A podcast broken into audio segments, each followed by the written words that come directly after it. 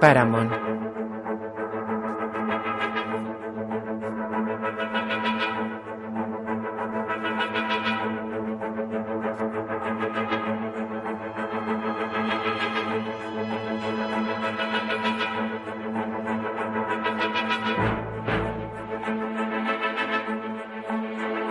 Skydance.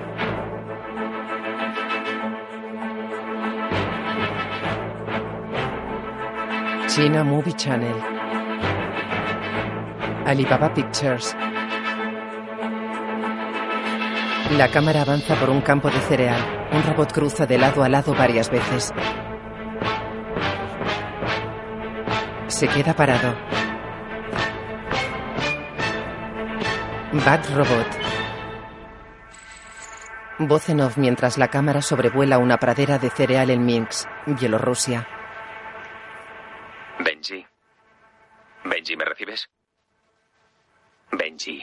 Un hombre se asoma por el cereal. Mierda.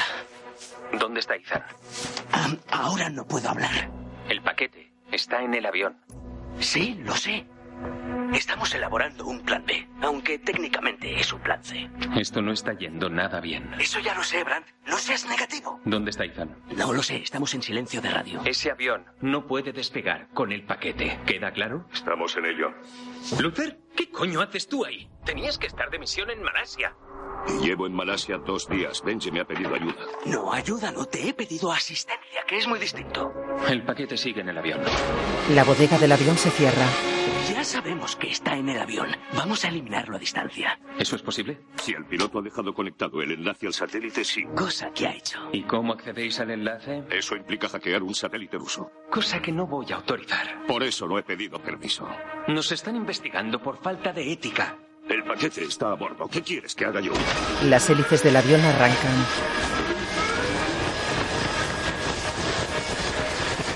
Benji mira con prismáticos. Ah, Luther. Captó un aumento de calor, Benji. Va a despegar. Sí, ya me he dado cuenta. No puedo hacer nada hasta que me conecte con el satélite. Ya estás conectado. Muy bien, vale. Manipula un ordenador. El paquete continúa en el avión. Cierra la bomba de combustible. El mecanismo está bloqueado. ¿Y el sistema eléctrico? Oh, quizá funcione. Ah, no. El hidráulico. Voy a probar. No, está cifrado. Benji, el avión. ¡Sí! ¡Y el paquete está dentro! ¡Lo hemos pillado! Ethan corre por una loma. ¿Puedes abrir la puerta? Ethan, ¿dónde estás? Cerca del avión. Benji, ¿puedes abrir la puerta? Ah, que si puedo abrirla. Ah, a lo mejor. ¡Ábrela cuando te lo diga! Ethan corre sobre la loma y salta sobre el ala del avión de carga ruso. Camina sobre el ala hacia el fuselaje. Se deja caer. Estoy en el avión. ¡Abre la puerta! ¿Cómo has entrado? No estoy dentro del avión, estoy sobre el avión. ¡Abre la puerta! Está colgado del manillar de la puerta. ¡Benji! ¡Abre la puerta! Sí, sí, sí, sí. Vale, vale. El avión acelera. Benji, abre esa puerta ya. ¡Estoy en ello! Manipula el ordenador. El avión despega.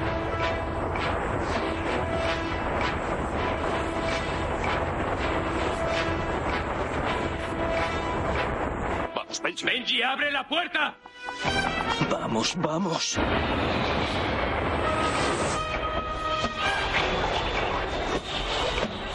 Vamos. Bien, ya está. Abre la rampa de la bodega. ¡Esa puerta no! Benji, esa puerta no, la otra puerta. La otra, claro, sí, la otra puerta. Vale, sí, sí, sí, perdón, perdón, perdón, culpa mía.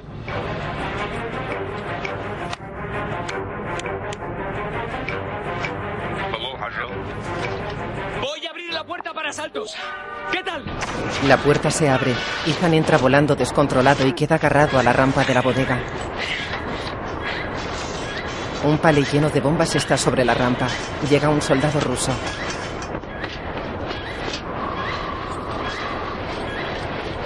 Coge el mando del cierre de rampa. Gira hacia el palé. Ethan está pegado a él. Ethan acciona el paracaídas del palé. El palé sale despedido del avión. Paramount Pictures y Skydance Productions presentan una producción Odin. Los titulares se mezclan con una mecha prendiéndose e imágenes de los miembros del equipo en acción. Tom Cruise. Jeremy René. Simon Pegg. Rebecca Ferguson. Bing Rains. Sean Harris. Simon McBarney. Fan Jin Chu. Tom Hollander. Jens Halten. Y Alec Baldwin.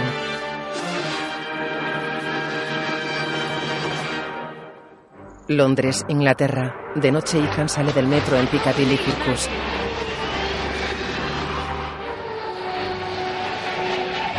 Entra en una calle estrecha. Música Joe Kramer. Entra en una tienda de discos. Los muebles están repletos de vinilos. Director de fotografía Robert El Sweet.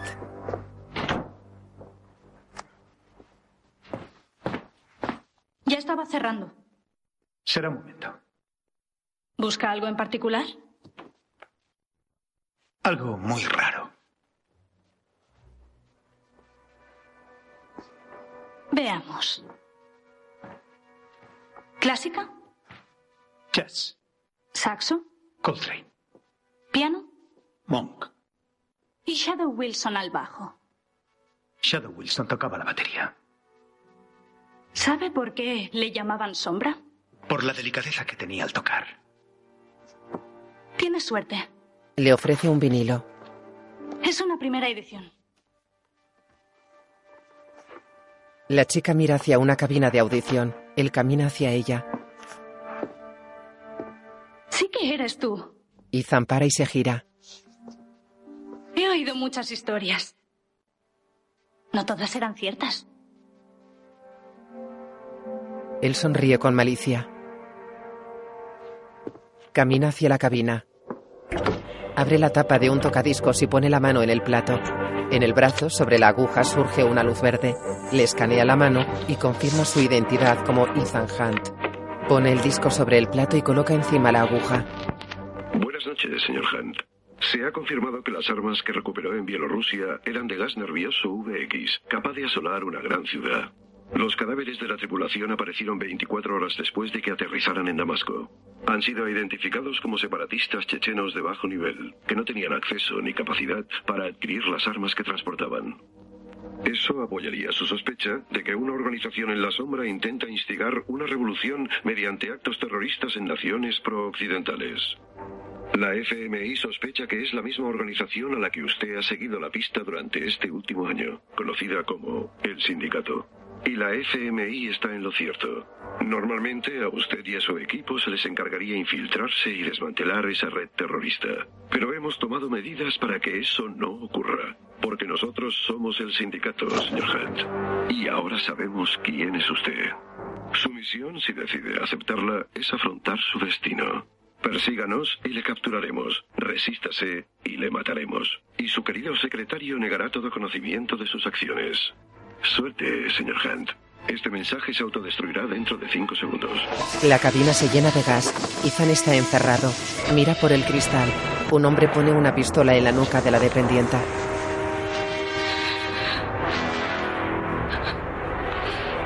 Ethan golpea el cristal en vano. La chica cae al suelo. Ethan golpea el cristal con saña. La cabina se llena de humo blanco y espeso. El asesino se va. Deja la pistola sobre el mostrador sin detenerse. Escrita y dirigida por Christopher McQuarrie. El humo de la cabina oculta a Ethan. Su mano baja despacio pegada al cristal. Washington DC. Señor presidente, las desventuras de la FMI datan de mis primeros días en la CIA, cuando la FMI rompió en la CIA para robar una lista de operativos encubiertos y recientemente una ojiva rusa. Una ojiva desarmada. Esa ojiva nuclear rusa Inutilizada por la FMI. golpeó la pirámide transamérica antes de hundirse en la bahía de San Francisco. Salvando a todo Occidente. Eso fue posible porque un agente de la FMI proporcionó los códigos de lanzamiento a un conocido terrorista. ¿Tengo razón o no, agente Brandt? No puedo confirmar ni negar detalles de ninguna operación sin la aprobación del secretario. Esa misma semana la FMI se infiltró en el Kremlin. Este es el Kremlin antes. Pone una diapositiva. Y el Kremlin después. El Kremlin está destruido. No puedo confirmar ni negar detalles de ninguna operación sin, Sin la aprobación del secretario, lo sabemos. Es más, hasta que este comité nombre a otro, usted no puede decir mucho de nada, ¿verdad? Yo no redacté las normas, señor Hanley. Señor presidente, la llamada Fuerza de Misión Imposible no es solo una organización rebelde, sino que está anticuada y supone una vuelta a una época carente de transparencia y de supervisión. Señor presidente. Ha llegado la hora de disolver la FMI Señor presidente. y de transferir todos los activos que se puedan salvar a la CIA. Señor presidente, la FMI lleva sin supervisión 40 años. Señor presidente. ¿Que sus métodos son poco ortodoxos? Señor Sí, presidente. ¿Que sus resultados distan de ser perfectos? Por supuesto. Pero sin la FMI... Habrá se orden y estabilidad. Pero sin la FMI se ve... Este comité reconoce la contribución de la FMI a la seguridad global, pero los hechos expuestos por el director de la CIA, Hanley, muestran sin embargo una política de riesgo sin sentido y un desprecio total por el protocolo. Es nuestra opinión que sus métodos poco ortodoxos no se distinguen del puro azar, y sus resultados, perfectos o no, se asemejan a la suerte. Me temo que hoy es el día en que la suerte de la FMI se ha agotado. Bran agacha la cabeza. Ethan está atado de pies y manos a un tubo con el torso desnudo y los brazos en alto.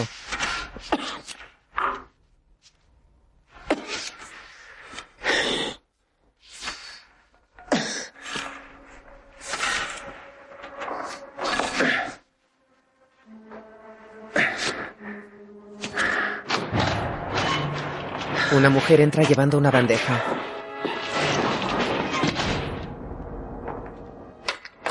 La deja sobre una mesa. Saca varios frascos pequeños llenos con líquidos transparentes. Ethan se fija en una llave tirada sobre la mesa. Se mira la atadura de las manos. La mujer coloca una jeringuilla ante cada frasco. Se desabrocha el primer botón de la camisa y mira a Ethan. Ella es joven, morena, de facciones suaves y melena ondulada. Se aguanta en la mirada. Ella se descalza.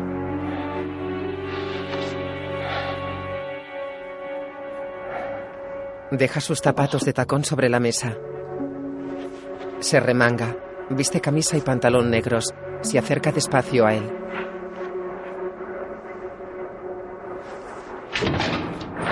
Entran varios hombres.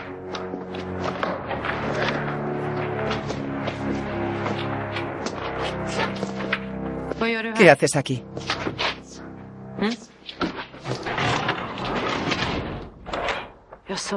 He dicho que ¿qué haces aquí? Un hombre rubio se para frente a Ethan.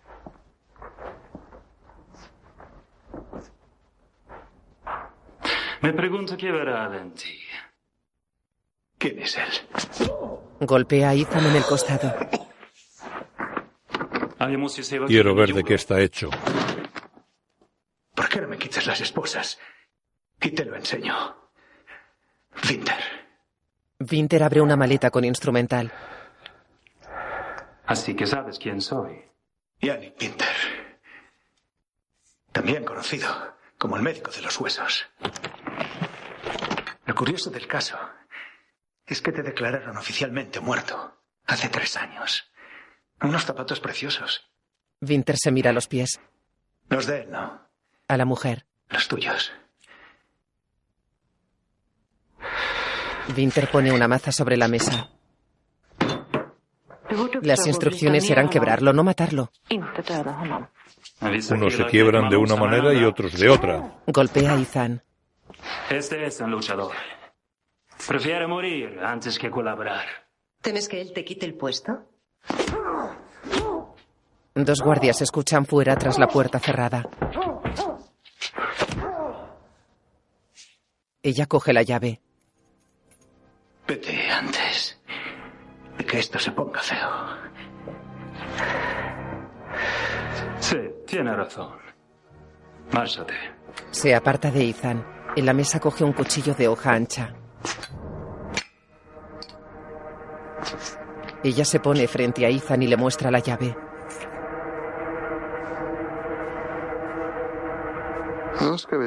Veamos lo duro que eres. Se acerca con el cuchillo.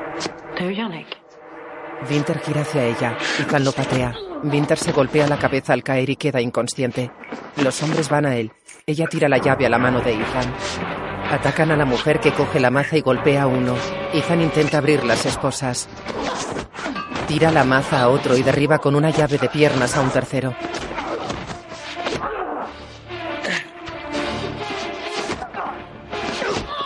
Uno se levanta y la patea y golpea.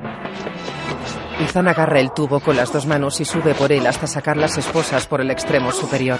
Se lanza contra el que ataca a la mujer. Ella se deshace de dos. Ethan se quita las esposas y patea al tercero.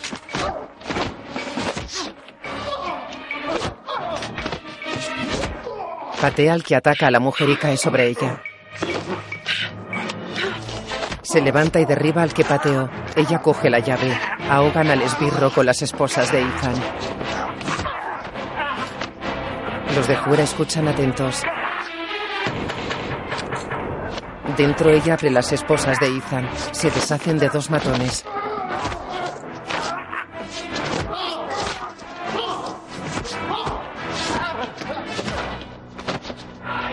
Ethan y la mujer se miran fijamente.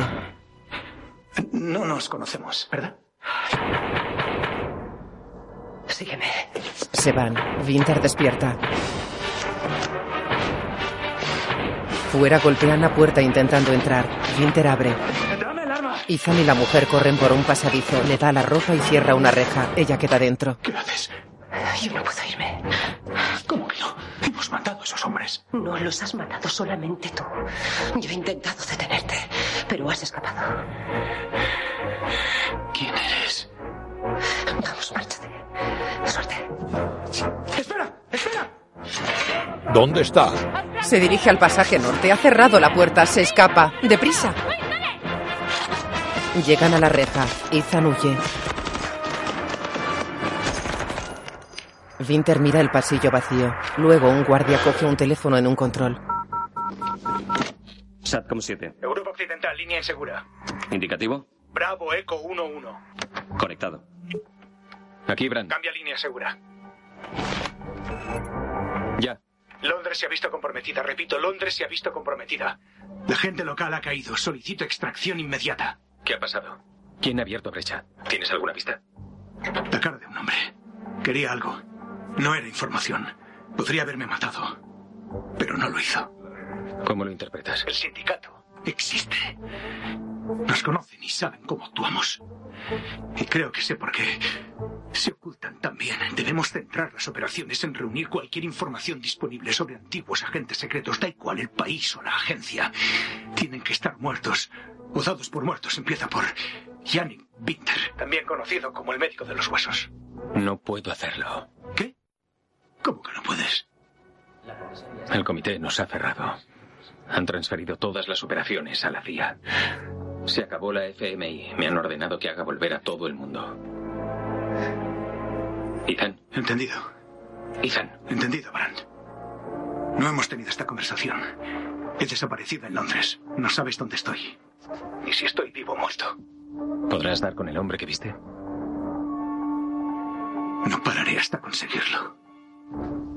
Esta podría ser nuestra última misión, Ethan. Aprovechala. Brand. Ethan está en una cabina telefónica londinense.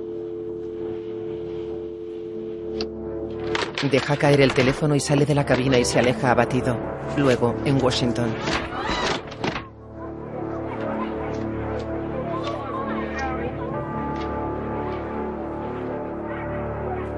Ya que vamos a trabajar juntos, quiero que escoja con cuidado sus palabras. ¿Dónde está Hunt? No lo sé. Brand, no me mienta. No hay forma de contactar con él. Está muy oculto. Solo sé que seguía al sindicato. No diga bobadas. Usted sabe bien quiénes somos y de lo que somos capaces. ¿Cómo explica que la CIA nunca haya conseguido ninguna información acerca de ese sindicato? ¿Qué está insinuando? No insinuó nada. Afirmo. Lanzó una acusación en toda regla. El señor Hunt es un incendiario y un bombero al mismo tiempo. Tengo la impresión de que el sindicato es un producto de su imaginación para justificar la existencia de la FMI. Voy a encontrarle, Brandt, y acto seguido, Hunt será invitado a responder de todos y cada uno de los actos gratuitos de violencia de los que es responsable. Bienvenido a la CIA. Se aleja. No lo encontrará. Tome nota, Brandt. Ethan Hunt está viviendo su último día en libertad. Panorámica de La Habana seis meses después. Ethan hace flexiones en una habitación de paredes oscuras. Sobre una mesa hay fajos de billetes, una pistola y documentaciones. El director de la CIA está en la central de Langley. Todo el mundo preparado. Llegó el momento. Equipo azufre preparado. Acción. Adelante, equipo azufre. Repito, adelante. Hombres armados salen de varios coches. Entran en un portal.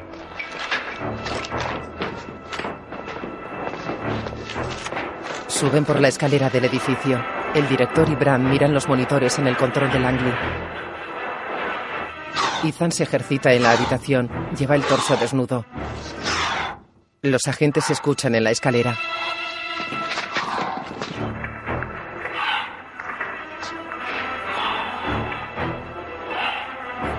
Se paran ante una puerta.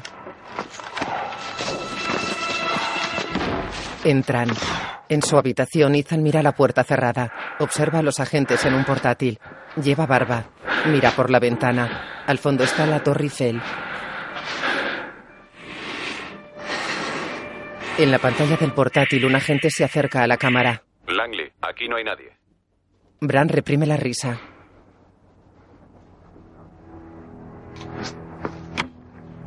Equipo azufre. Enfoque en la pared norte. La pared tiene un mapa y decenas de fotos. Los agentes se acercan al mapa.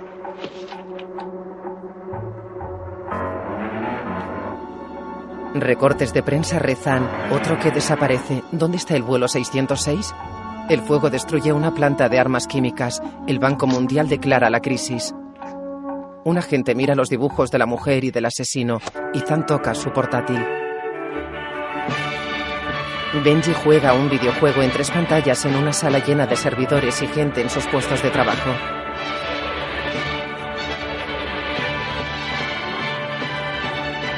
Por un espejo ve acercarse a un hombre. Se quita los auriculares y corta el juego. El hombre le deja unas cartas sobre la mesa.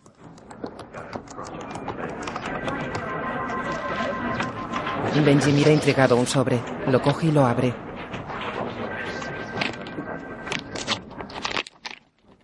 Ópera de Viena. Ha ganado dos entradas. Mira las entradas. Dan. ¿Ya me toca otra vez? Vale. Está en un despacho. Le voy a hacer una serie de preguntas de control. Lo sé, yo contesto con sinceridad y luego usted me pide que mienta intencionadamente. Diga su nombre. El rey de Noruega. Brand y el director entran. Mire, es mentira.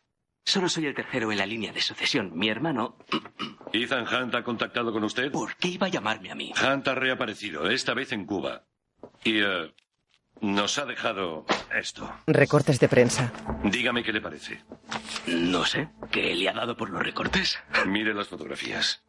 Todos ellos están desaparecidos o muertos. Y todos ellos eran agentes del gobierno. Rusos, franceses, británicos, israelíes. Son archivos confidenciales, pero Hunt se ha hecho con ellos tranquilamente y siempre va por delante de nosotros. ¿Cómo lo consigue? ¿Insinúa que yo le ayudo? Reconozco que lo he pensado. Llevo aquí ya seis meses cribando montañas de metadatos y de exabytes de excrementos codificados. He descifrado, procesado y analizado más datos que nadie de mi sección. Y aún así, todas las semanas me trae aquí y me hace la misma pregunta de una forma distinta. Y hoy usted aún no ha respondido. Parece empeñado en creer que tengo alguna obligación hacia él. Pues bien, nada más lejos de la realidad. Ethan Hunt, esté donde esté, continúa en la calle. Y yo estoy aquí encerrado respondiendo por ello. No somos amigos. No le debo nada. La mujer que controla el detector de mentiras asiente. Eso es todo, Dan. Se aleja.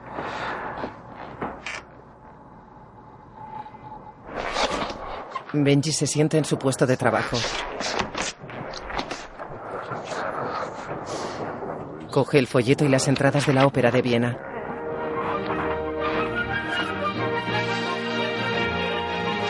Se levanta, coge su chaqueta y se va. De noche en Viena, Benji sale de un vagón de metro. Viste smoking.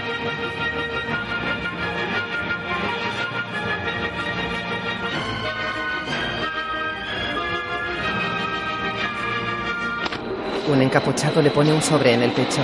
Benji lo mira extrañado. Abre el sobre. Saca un programa de Turandot y unas gafas.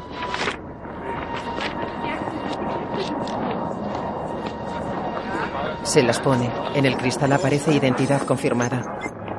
Bienvenido a Viena. ¿Me has echado de menos?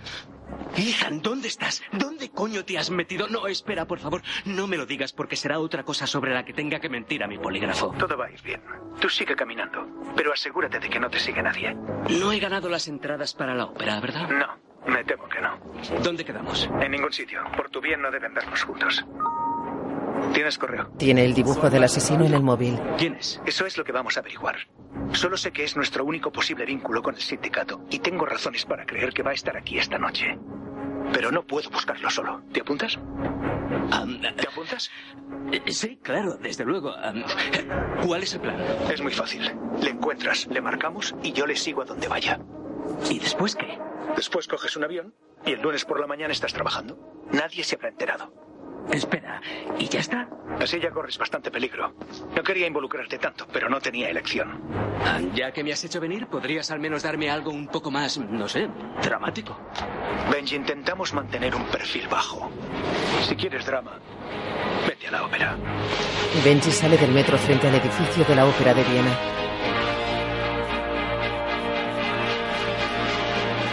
De un coche oficial salen el canciller y su esposa vestidos de etiqueta. Los fotógrafos los rodean.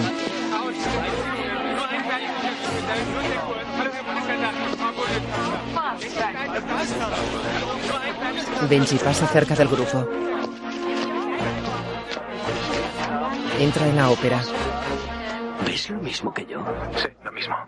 Un guardia joven mira al canciller y a su esposa. ¿Estoy en lo cierto al suponer que ese es el canciller austríaco? Completamente.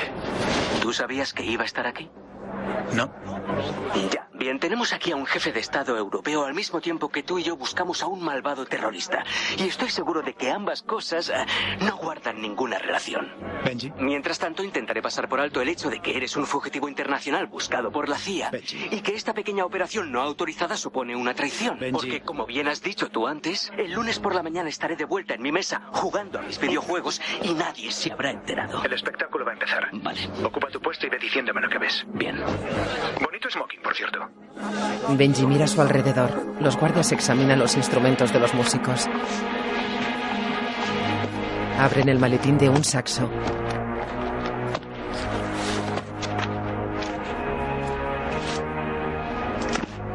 El músico cierra el maletín del saxo y pasa. Licht bereit, Preset Akt 1. Preset Act 1. Los técnicos del teatro preparan las luces del primer acto. La regidora está entre bastidores. Preparativos finales completados. Prepárense, por favor. Los músicos entran al foso.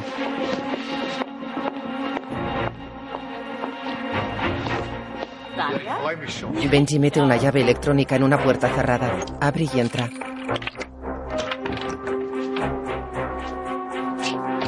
El guardia joven entra en un despacho. Benji manipula un control de cámaras y coloca un aparato. Coloca una pila de cajas metálicas y el programa de Turandot. Lo abre, coloca un aparato a su lado y se transforma en una pantalla. Enrólate en la FMI. Verás mundo en un monitor y en un cuartucho. En el teatro la luz se apaga.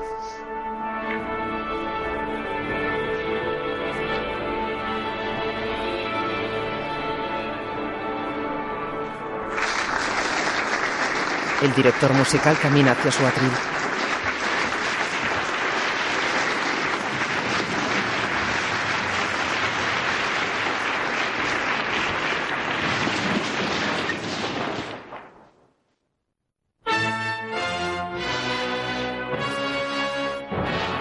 Se abre el telón.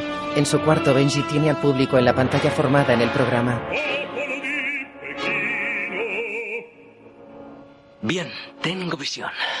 Buscando. Una mujer con vestido largo amarillo de falda abierta hasta la ingle sube la escalera del teatro. Lleva zapatos negros de tacón.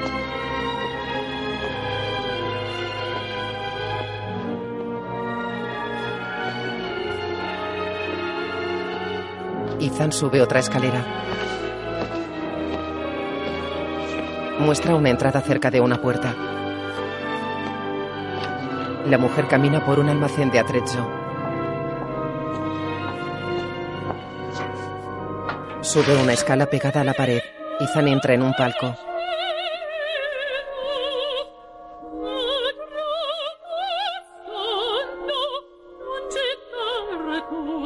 Su palco está sobre el palco presidencial ocupado por el canciller y su esposa. La mujer sube la escala y llega a una pasarela. Saca un tubo. Cuéntame, Benji. Aún nada, espera. Sé que estás aquí. ¿Dónde estás? En la pantalla de Benji aparecen otras zonas del teatro. Ethan puede que tenga algo para ti, aún sin confirmar. ¿Dónde? Entre bastidores, te guiaré.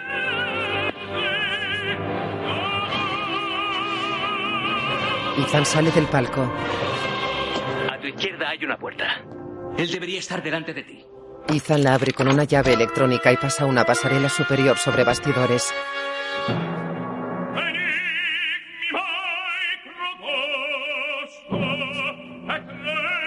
Localiza a un hombre rubio. Salta sobre las cuerdas que cuelgan del peine y baja a otra pasarela.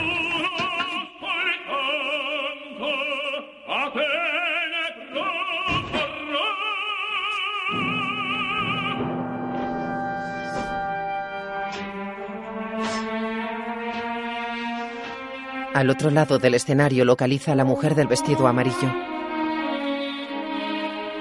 Benji, ¿ves eso? ¿El qué? A esa mujer. ¿Qué mujer? ¿Dónde estás? No te veo. Ethan se fija en el hombre rubio que sube la escalerilla.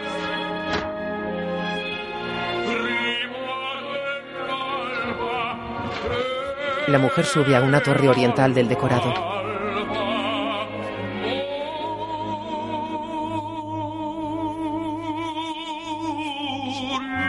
Es la mujer que ayudó a Ethan. Ella mira al canciller desde la torre.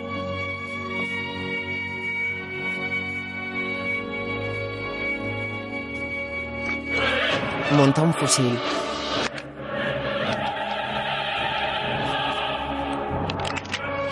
Ethan camina entre bastidores.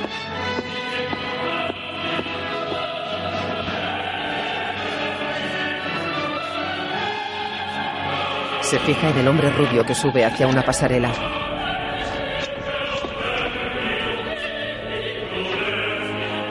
Ethan sube hacia él.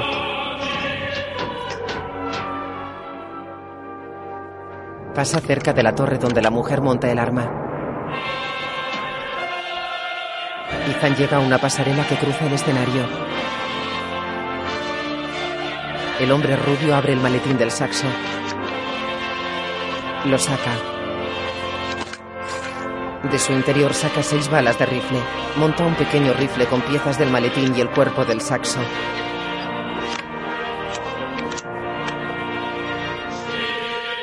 Ethan se detiene varios metros tras él.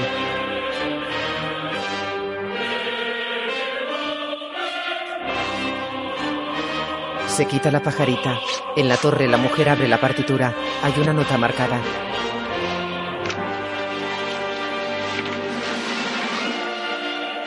El rubio mete una bala en su rifle.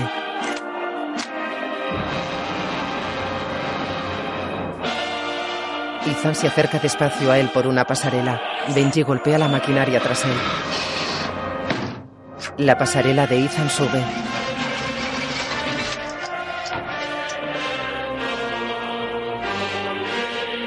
En control. ¿Qué ha sido eso? No lo sé. El guardia joven entra en el control. Ethan salta sobre el hombre rubio. Luchan. Benji se duele del oído.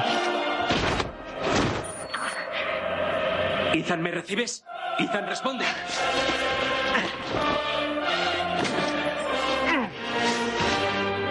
Ethan y el rubio se ponen de pie sujetando el rifle. El rubio es mucho más alto. El rubio lo tira sobre la pasarela y lo inmoviliza. Ethan se fija en el ojo del rubio. Lleva una lentilla con cámara. Un hombre mira la cara de Ethan en su móvil. Ethan se revuelve y se libera. Tira el rifle. Se levantan. Ethan lo patea. El rubio encaja el golpe y contraataca.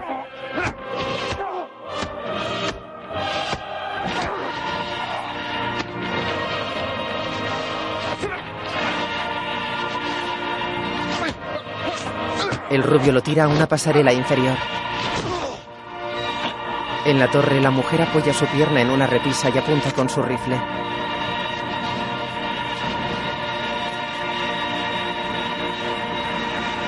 La torre entra en el escenario. La mujer apunta hacia el canciller.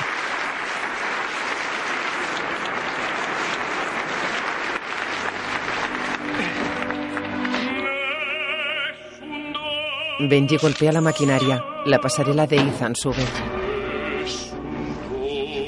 El rubio saca un cuchillo. Ataca a Ethan que se defiende interponiendo telones.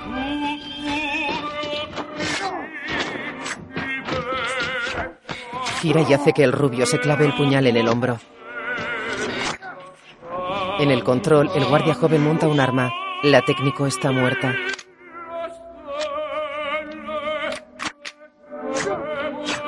Ethan retrocede ante los embates del rubio. El rubio lo agarra por el cuello desde atrás. Ethan ve el guardia joven que se pone unas gafas oscuras y abre la ventana del control.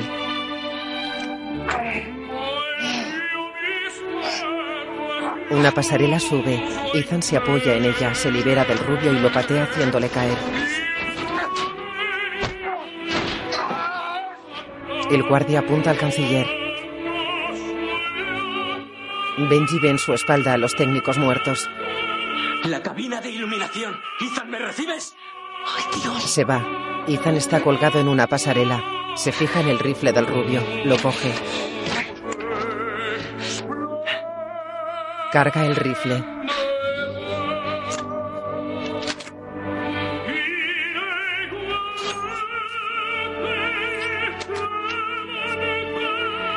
Apunta al guardia. Ve a la mujer dentro de la torre. Apunta alternativamente al guardia y a la mujer.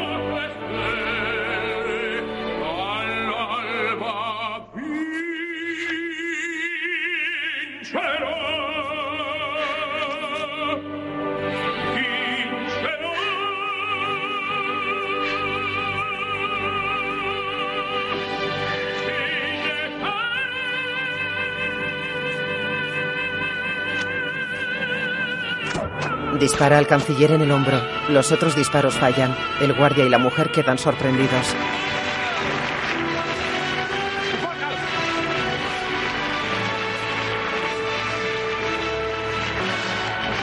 Los dos localizan a Ethan. El guardia le apunta. La mujer dispara a Ethan. Benji entra en el control. El guardia gira y dispara. La mujer cae en la torre. Benji ataca al guardia.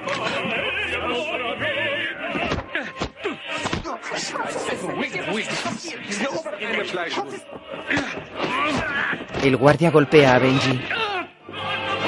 La mujer dispara. Benji gira. El guardia muere. Benji enciende los focos. Ella dispara a uno.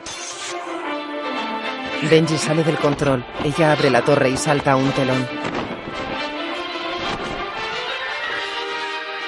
Llega a una pasarela. Sube. La policía entra en el patio de butacas. Interrumpen la representación.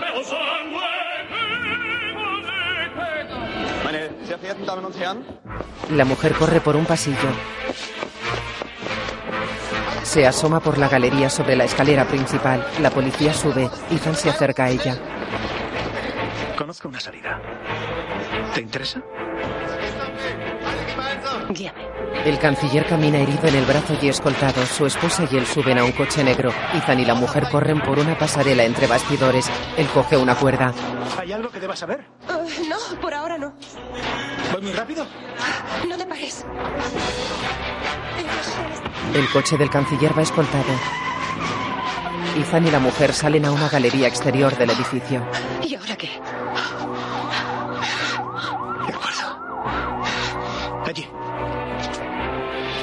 Corren por la galería que bordea el tejado del teatro. Él salta a un tejado. Ella queda sentada en la baranda. Los zapatos. Quítamelos. Él lo hace y ella salta. Recorre el nervio central del tejado. Se dejan resbalar hasta un estrecho saliente inferior.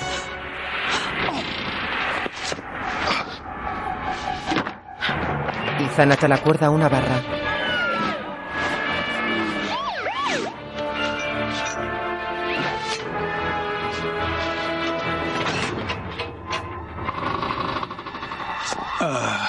Los policías llegan al tejado del teatro. Ella se abraza a Ethan con brazos y piernas. Se dejan caer hacia la plaza.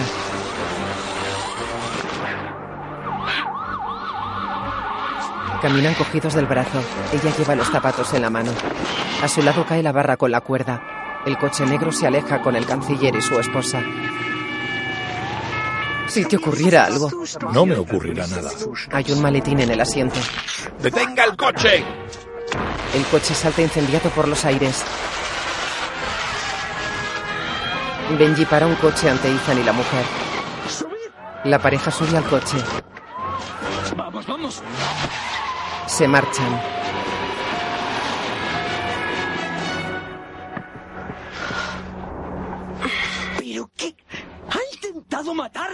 No por eso es mala persona. Voy a tener que registrarte. Tienes que dejar que me vaya. Ah, Eso ni de coña. En Londres supuse que estabas infiltrada, pero ¿no lo estás llevando demasiado lejos? ¿Cómo tú la conoces? No nos han presentado formalmente, pero diría que es de la inteligencia británica. Ilsa Faust. Tú eres Ethan Hunt. Ese tono es muy difícil de encontrar. ¿Qué estabas haciendo en la ópera? Aparte de matar al canciller. Salvarte la vida me puso en un aprieto enorme con gente muy peligrosa.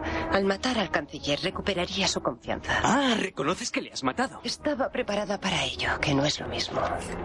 Tu intención era enviarle al hospital, ponerle fuera de peligro. Es lo mismo que querías tú. No te irás a creer eso. ¿Qué pasa con el resto de su equipo? ¿Te refieres a esos dos idiotas? Estarían allí simplemente como reservas. Y en caso de que tú no cumplieras, un hombre mataría al canciller. Y el otro te mataría a ti. He puesto a prueba. La segunda que falló gracias a ti. Y la bomba en el coche era el seguro. Un coche va tras ellos. Ah, nos están siguiendo. ¿Quién es? Buscamos lo mismo y yo puedo ayudarte. Si quieres acabar con el sindicato, tienes que dejarme salir. Ah, se están acercando.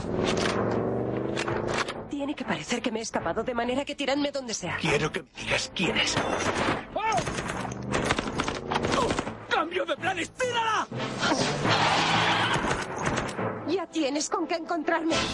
Sale del coche y se tira rodando por el suelo. Los perseguidores paran ante ella y bajan del coche.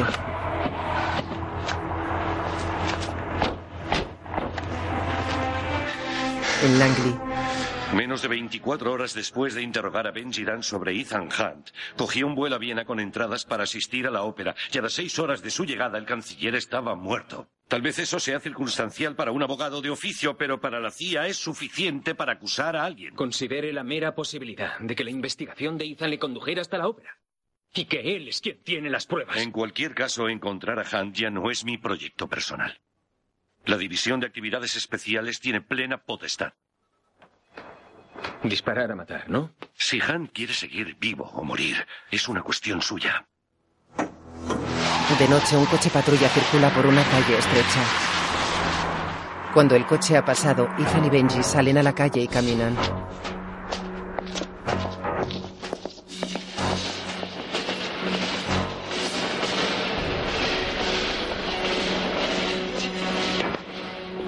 Suben a una barcaza.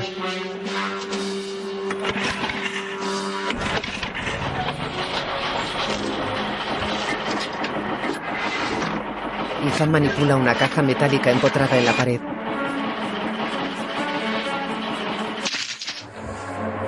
La escalera de acceso baja. Se abre una puerta inferior.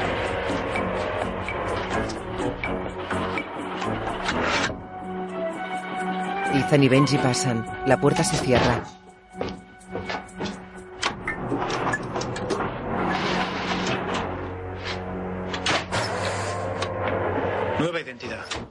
Pasaporte, dinero y un mapa.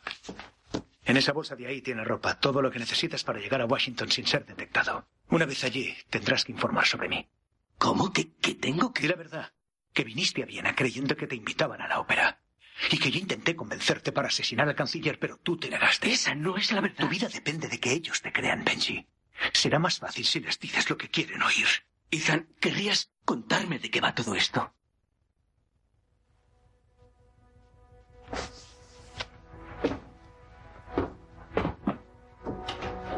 ¿Reconoces a alguien? Aparecen fotografías en dos pantallas. Luego aparecen imágenes de lo que comenta Ethan.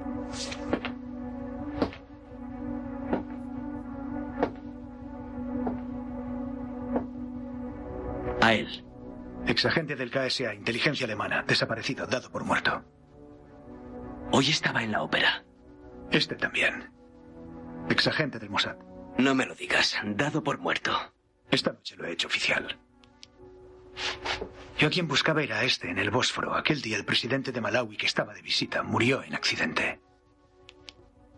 Se volvió a escabullir en Yakarta, horas antes de que un avión comercial desapareciera sobre el Pacífico con 236 pasajeros. Se me escapó en Filipinas, justo antes de que una planta petroquímica gaseara un pueblo de 2.000 habitantes. Según tú, esos hechos están relacionados. El avión desaparecido llevaba al presidente del Banco Mundial. El incendio llevó a la quiebra una empresa armamentística. El accidente provocó una guerra civil. No son accidentes.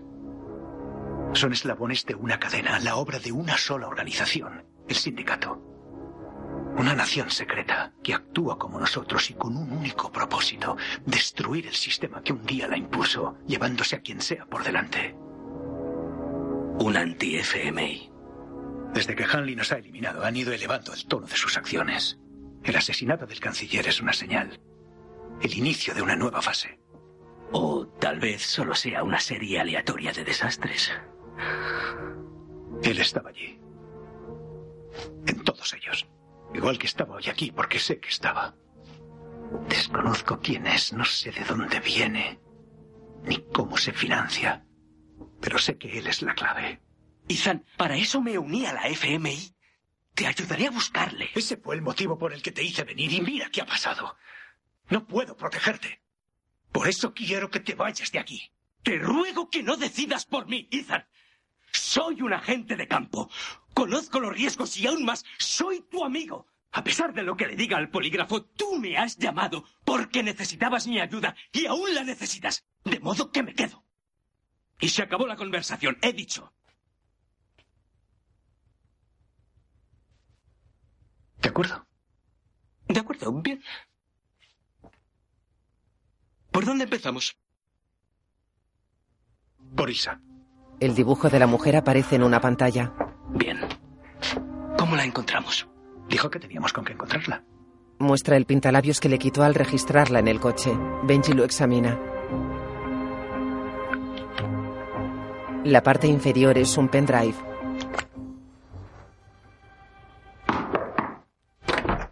Winter abre una puerta de hotel. Ilsa está en el pasillo. Pasa y él sale. Dentro el asesino está sentado a una mesa. Un hombre va tras Ilsa y la empuja. La empuja de nuevo. Ella se revuelve, lo tira al suelo y le quita el arma. Levanta las manos con el arma boca abajo. Habíamos hecho un trato. Tú me encargabas un trabajo y yo lo hacía, pero a mi manera, no a la tuya. ¿Y en qué lo he incumplido? Has enviado dos pistoleros más a la ópera. Uno ha intentado matarme. Fallaste. Fallé porque Ethan Hunt estaba allí buscándote. Ethan Hunt estaba en Viena porque tú le permitiste escapar en Londres. Winter le habría quitado la vida y eso no era lo que tú habías pedido. Es la segunda vez que se te escapa. Es curioso. ¿Pones en duda mi lealtad o mi capacidad? Aún no lo sé. Te lo vuelvo a repetir. Confía en mí o mátame. Pero si vas a matarme, sé un hombre. Hazlo tú. Le tira la pistola a la mesa. Él la coge y apunta al frente.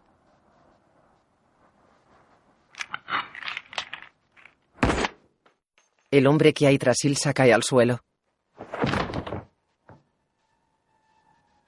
El asesino deja el arma en la mesa cerca de Ilsa y se levanta.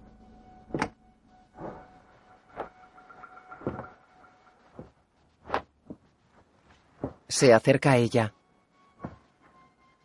¿Te ha contado algo? Sabe lo de Marruecos. ¿Qué es lo que sabe de Marruecos? Sabe lo de la central eléctrica, aunque no sabe lo que hay en ella. Da con él, por favor. Él dará conmigo. Ya me he encargado de eso. Benji busca en el pendrive con un portátil. Muy interesante. ¿Qué es? Es un CIS, un complejo informático seguro, autónomo, súper aislado. Es imposible hackearlo desde el exterior. Es esencialmente una caja de seguridad digital. Es muy raro que una joven lo lleve en el bolso entre sus cosas. ¿Su ubicación? Ah, Marruecos. Marruecos. Un coche recorre un campo de tierra cerca de Casablanca, Marruecos.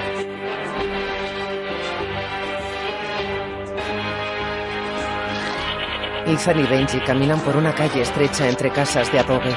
Se cruzan con un pastor y sus cabras.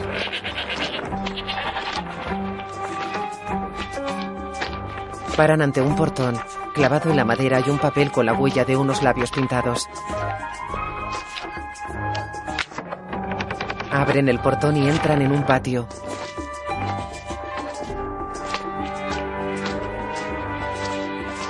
Entran en una casa. Cruzan un salón. Fuera hay una piscina. Salen al porche. Ilsa sale del agua. Lleva un bikini negro. Mira el tiempo en un reloj integrado en una muñequera. Marca casi dos minutos. Se quita la muñequera. Gira hacia Ethan y Benji. Sale de la piscina. Ethan coge una toalla y se la acerca. ¿Cómo ustedes por Casablanca, caballeros? Ethan muestra el pintalabios. Un helicóptero aterriza en un helipuerto. Un BMW blanco se acerca.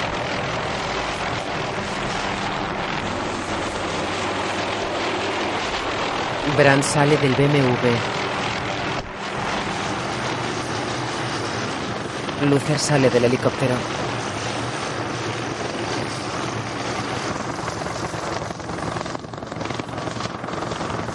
Me alegro de verte. ¿Qué no podías decirme por teléfono? Han matado al canciller austríaco. Parece que Ethan y Benji estaban allí. Hanley ha dado carta blanca a actividades especiales. Hay que encontrar a Ethan antes que ellos. Y ahí entras tú. No me interesa. Ah, oye, Luther. Mira, tío, conozco a Ethan, pero a ti no. De ti lo único que sé es que decidiste trabajar para Hanley. Y lo único que yo sé de ti es que decidiste irte. No tienes que preocuparte por Ethan.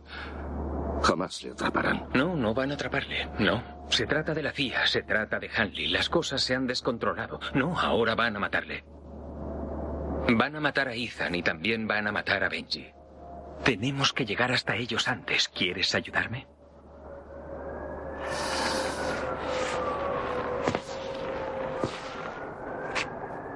Quiero que tengas una cosa clara. Ethan es mi amigo. Y como tenga la más mínima duda de qué lado estás. Sí, te entiendo. ¿De acuerdo? De acuerdo. ¿Qué tengo para empezar? No mucho. Y no mucho tiempo. Le da una carpeta. Se llama Solomon Lane. Él creó el sindicato. ¿Para quién trabajaba? Era agente de la inteligencia británica. Y ya que los británicos saben que el sindicato existe, ¿por qué no se lo cuentan a la CIA? Sencillamente, porque no quieren que se sepa que el sindicato lo creó uno de los suyos. A mí me enviaron para ganarme la confianza de Lane y así identificar a los miembros de su organización. Y por primera vez en dos años estoy cerca de saber quiénes son. Lane tenía un registro. Contenía la identidad de todos sus operativos, sus socios terroristas y el funcionamiento interno del sindicato. Uno de sus agentes, pretendiendo chantajearle, lo robó y lo guardó en un complejo informático seguro. Allí estaba buen recaudo. Se negó a revelar el código de acceso y murió, dejando a Lane con un serio problema. Así que la clave para acabar con Lane está guardada en un ordenador esperando a que alguien la coja. ¿Por qué razón Lane no ha mandado a alguien a robarlo? Claro que lo ha hecho. Me ha enviado a mí. Y os aseguro que es imposible. En una pantalla de portátil se muestra lo que narra. El complejo está oculto bajo una central eléctrica fuertemente vigilada. El único modo de descargar el registro es desde el terminal central ubicado allí. Para llegar al terminal hay que pasar por la puerta principal, acceder al ascensor mediante huella dactilar y abrir tres cerraduras de combinación. Un hombre hace el recorrido que ella menciona. Muy fácil. Nos hacemos pasar por el agente que robó el registro y por fin usaré máscara. Un escáner recoge los datos de la cara de Benji y de la foto del hombre que entró en el recinto. Una impresora 3D crea la cabeza del hombre en molde hueco.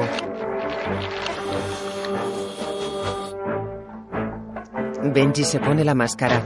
Es de un hombre calvo.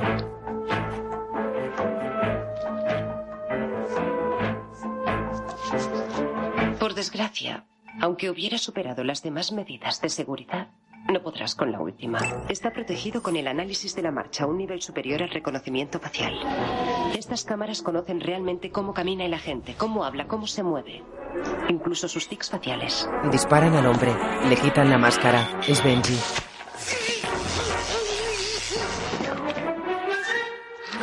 Según tú, no hay máscara que pueda superarlo. No llegamos a la cámara y yo acabo en una cárcel marroquí jugando a papás y a mamás con Ahmed el sádico. ¿De acuerdo? Me olvido de la máscara. ¿No hay otra forma de acceder a esa cámara? No, ninguna. ¿Por la ventilación? Tiene 15 centímetros de diámetro. ¿Los cimientos? Cuatro metros de hormigón, arriba y abajo. El conducto eléctrico. No hay forma humana de entrar en ese terminal salvo que tu perfil esté preinstalado en el sistema de seguridad. Oh. El perfil. ¿Dónde se almacena el perfil? Todos los datos de seguridad se almacenan en la matriz refrigerada por líquido. Aquí, dentro del anillo. Líquido. De modo que esa cosa está sumergida. Sí. Sí. Ya. Así que para conseguir el registro, uno de nosotros ha de entrar en el anillo y cambiar el perfil de seguridad. Para que el otro pueda acceder al ordenador sin que le pillen. Es el único modo. Es el único modo. ¿Y si entro por ahí? ¿Qué es eso? La escotilla de servicio solo se abre desde el interior. Si intentas abrirla desde el exterior, te golpearán 260.000 litros de agua a presión. ¿El agua de dónde viene? El agua de mar desalinizada entra por esa toma, en la central.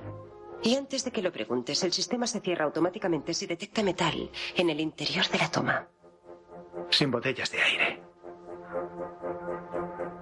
¿Cuánto tiempo puede tardar buceando a pulmón libre desde la toma hasta la escotilla de servicio? Dos minutos, con la corriente al máximo. Ah, pues solo son dos minutos sin respirar. ¿Y qué se tarda en instalar el nuevo perfil? Calcula un minuto más, como mucho.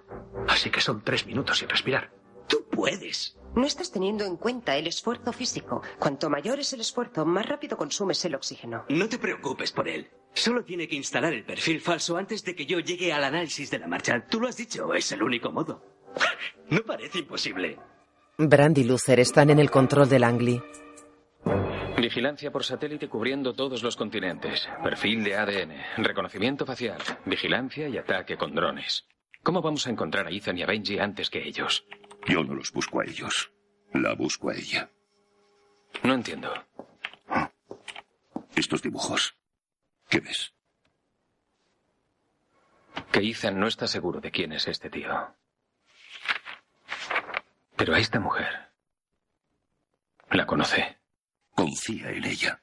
Apuesto a que si no está ya con ella, no tardará en estarlo. Da con ella y das con Ethan. ¿Es posible hacer reconocimiento facial de este dibujo? Un simple mortal no podría. Pero yo lo haría incluso desde casa. Vale.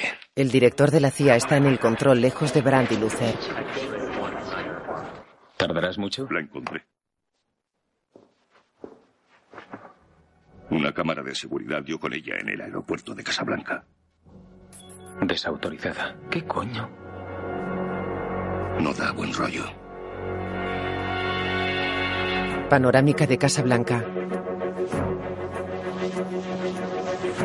Dos paracaidistas caen atravesando las nubes. Disparan un dardo a una columna de cámaras de seguridad. Las cámaras se apagan.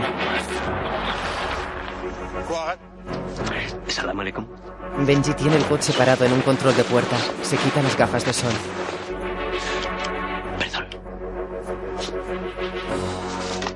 El guardia pasa la tarjeta por un escáner.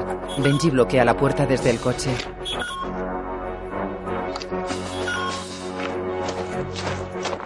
Ethan e Ilsa se dejan caer por una pared inclinada. Llevan los paracaídas en la mano. Revientan un cristal del techo y entran en una inmensa nave. Caen cerca de un puente grúa. Desactiva el dardo. Las cámaras funcionan de nuevo. En el control de puerta. Su tarjeta no funciona. Benji, desbloquea la puerta y la abre a distancia. Los policías la miran extrañados. Et voilà. El policía le devuelve la tarjeta de identidad. Ethan e Ilsa bajan al puente grúa.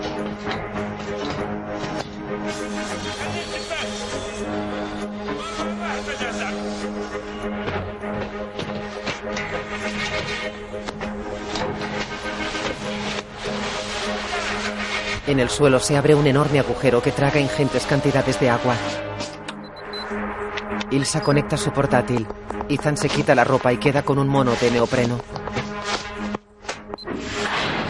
Ilsa acciona el puente grúa desde el portátil. Una vez más. Tienes tres minutos. Dos minutos y medio para cambiar el perfil de seguridad. Treinta segundos para escapar por la escotilla de servicio. Recuerda, ahorra oxígeno. No muevas un músculo si no es necesario. Ethan respira concentrado.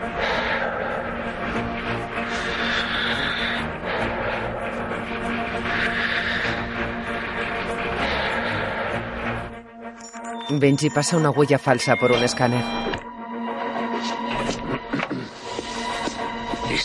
Ascensor.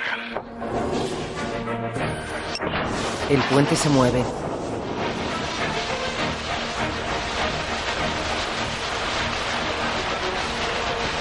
Esa corriente te llevará hasta el anillo. Una vez en él, la cortaré. Nota importante. El perfil va en la ranura 108. Y otra nota un pelín más importante. Si no cambias el perfil antes de que yo llegue al análisis de la marcha, estoy muerto. Gracias, Benji. Ethan activa la cuenta atrás de tres minutos en su reloj de la muñequera. Benji activa su reloj de pulsera con una cuenta atrás de tres minutos. Ethan se pone unas gafas de agua y salta al torbellino.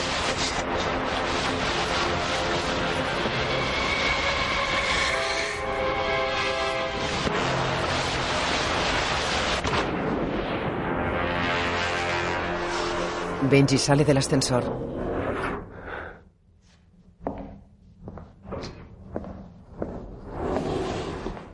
Coloca un anillo sobre la cerradura giratoria de la puerta. El anillo y la cerradura se mueven accionando los números.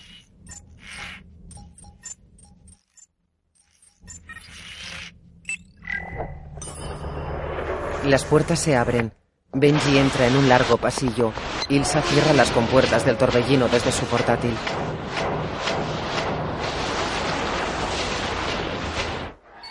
En una sala de control lo observan. ¿Qué problema hay? El sistema de refrigeración se ha reiniciado solo. Ethan cae dentro de una corriente de agua.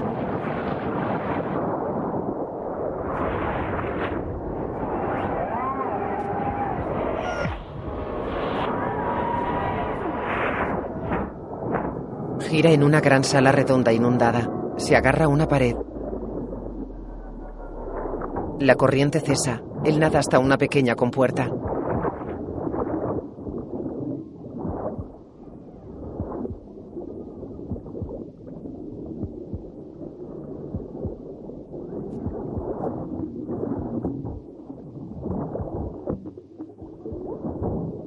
Se agacha ante un brazo metálico que barre la pared.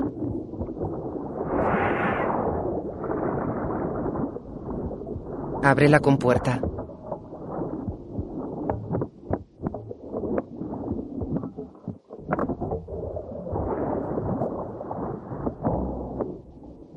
Saca el perfil y se lo pone en la boca.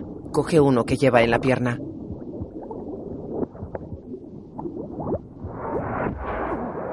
El brazo le da y lo arrastra. Pierde los dos perfiles idénticos. En el reloj de Benji faltan 53 segundos para el cero.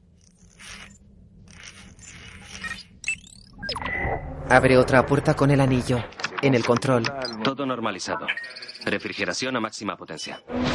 El torbellino se abre y el agua cae por el agujero. Ilsa intenta cerrarlo en vano. No, no, no, no, no, no, no. Dentro Ethan nada contracorriente hacia las tarjetas de perfil.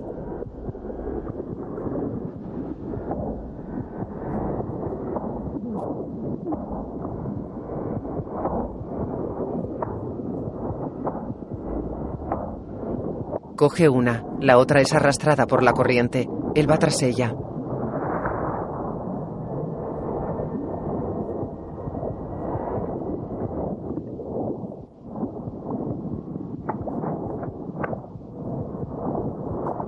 La agarra y se sujeta a un saliente de la pared. El portátil de Ilsa marca un resto de oxígeno del 9%.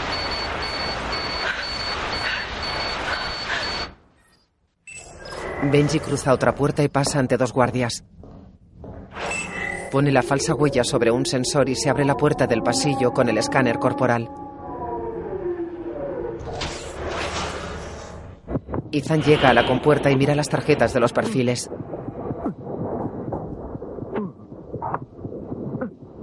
Benji entra en el escáner.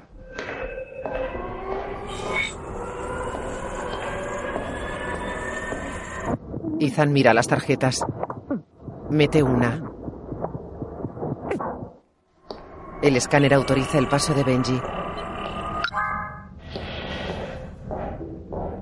Ethan se suelta. La corriente lo arrastra. Se sujeta a una gran compuerta.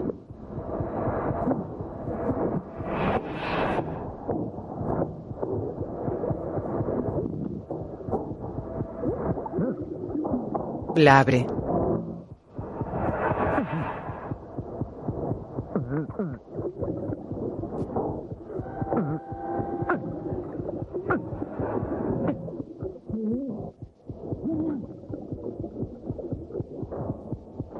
Queda inmóvil y expulsa el aire.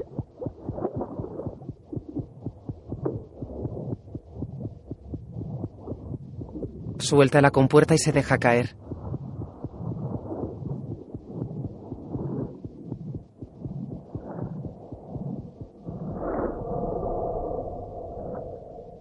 En una sala, Benji teclea en un ordenador y carga un pendrive. Lo coge. y Ethan flota en el torbellino. Ilsa lo agarra.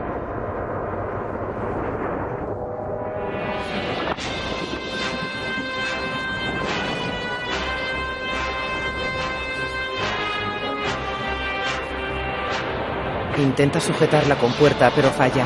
La corriente les hace dar otra vuelta a la sala. Ilsa agarra la compuerta. Se forma un torbellino de burbujas. Benji pone su mano en la ventanilla de un coche. La puerta se abre y entra.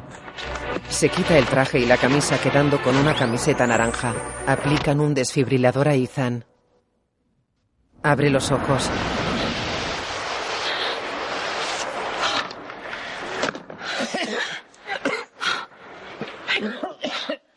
Ya está. Ya está. Llega Benji. ¿Lo ves? ¿Qué te dije? Difícil, por supuesto, pero no por ello impo... La leche está bien. ¿Qué ha pasado? ¿Qué ha pasado? Se acerca.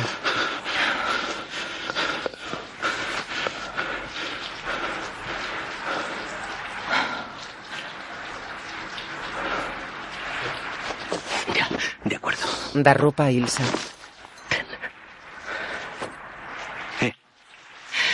Te había juzgado mal.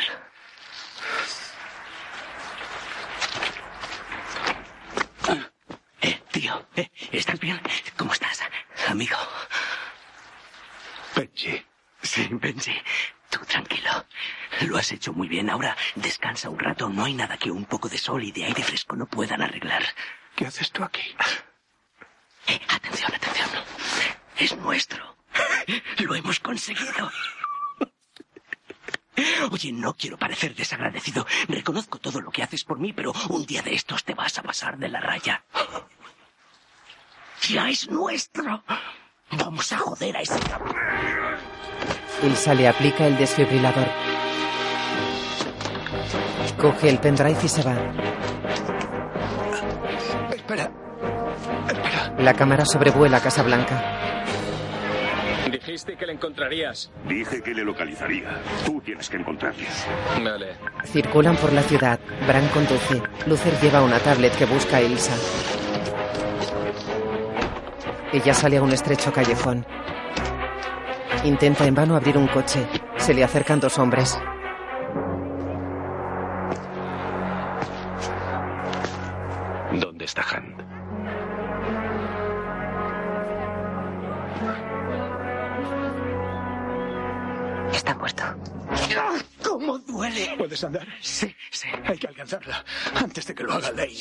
Ilsa se guarda el pendrive en su pecho. Lleva un mono negro de motorista. Ella y cinco hombres suben en motos.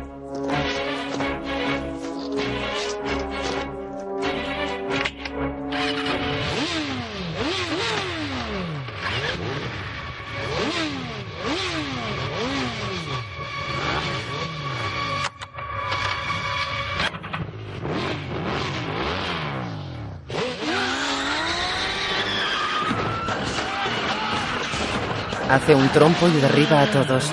Huye. Ethan sale al callejón. Benji sale tras él. Están aturdidos. Ethan salta sobre un coche y cae al suelo. Quieto, quieto, quieto. ¿Puedes conducir? Hace nada estabas muerto. ¿Pero tú qué estás diciendo? Esto no va a acabar bien. Montan.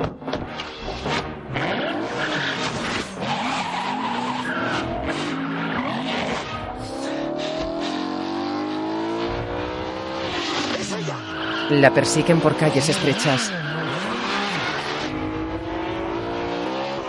Moto y coche bajan la escalera de acceso a un castillo. ¡Dios, son escaleras! ¡Dios, son escaleras! ¡Que son escaleras!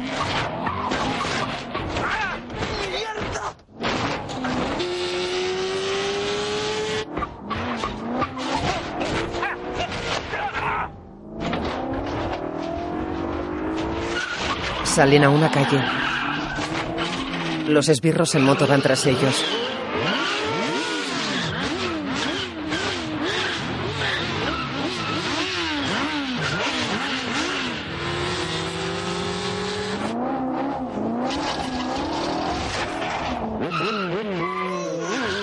Brandt y Luther detienen el coche ante el paso de Ilsa. Ethan choca cerca de ellos.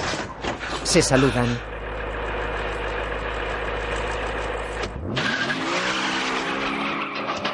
Le encontramos. Pasan los motoristas. ¡Mierda! Una persecución. Y tú empeñado en coger el 4x4. Y no me eches la culpa, lo elegiste tú. ¿Qué querías? ¿Quieres que conduzca yo? Mira, ¿Quieres que conduzca yo? ¡No vas como una tortuga! ¡Cállate! ¡Acelera! Un motorista adelanta el coche de Ethan y dispara a Ilsa. ¿Y ese tío? Ethan acelera y lo arrolla. Los demás motoristas van tras el coche y disparan.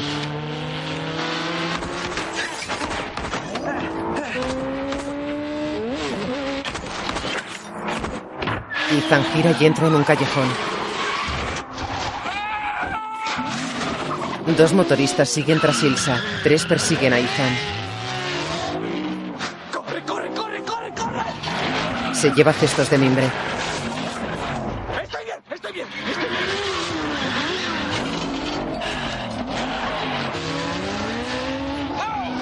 Gira en calles estrechas.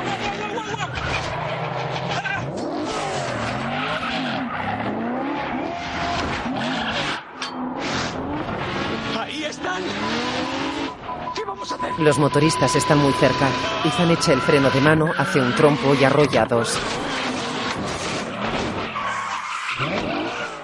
Choca contra un camión y conduce marcha atrás. El tercer motorista avanza disparando.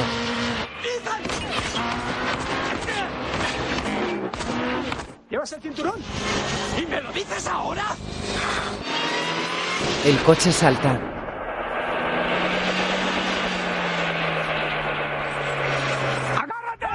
Cae y da vueltas de campana.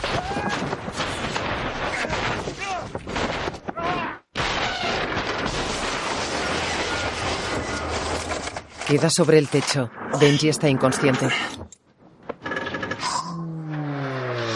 Llega el motorista. Baja de la moto y se acerca a ellos. Ethan intenta en vano soltar el cinturón de seguridad. El motorista saca una pistola.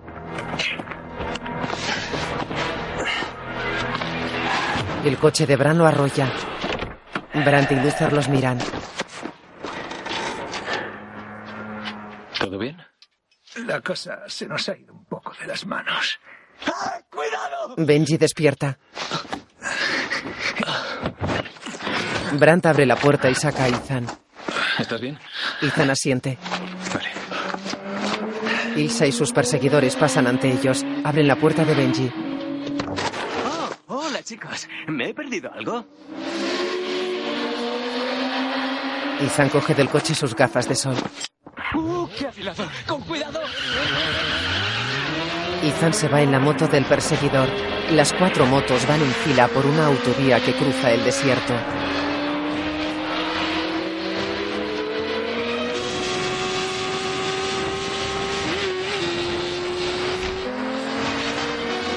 Sortean el intenso tráfico. Ethan va el último.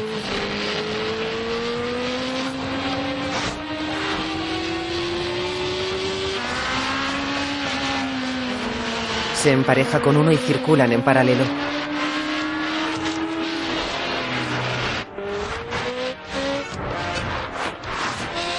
El esbirro saca una pistola. Ethan frena. El esbirro mira hacia atrás y choca. Ethan persigue al esbirro que va tras Ilsa.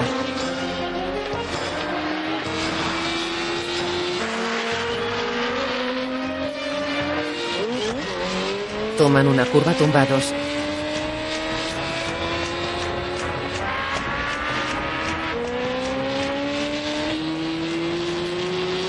Circulan por una carretera de montaña. Suben un puerto. Adelantan esquivando a los coches que vienen de frente.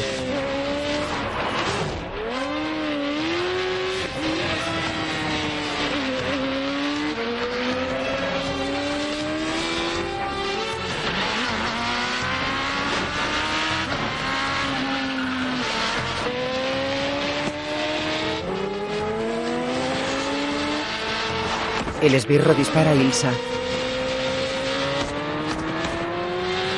Ethan lo alcanza y lo saca de la carretera.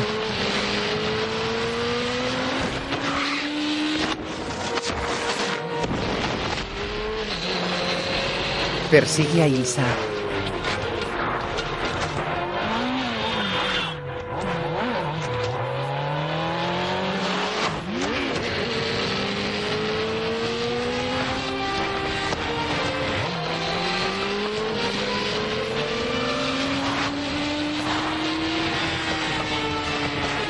Tras una curva, Ilsa está de pie en la calzada. Ethan se tira a un lado y rueda.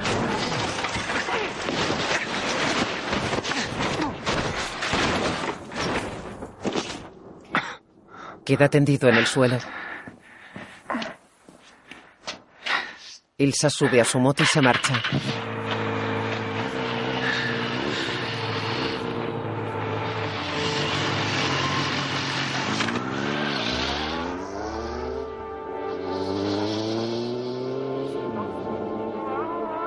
El coche de Bran llega a un bar de carretera.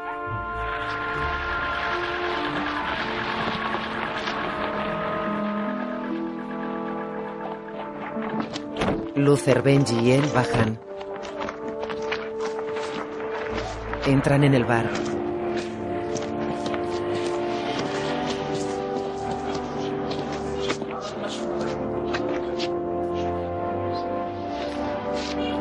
Ethan está dentro, sentado a una mesa.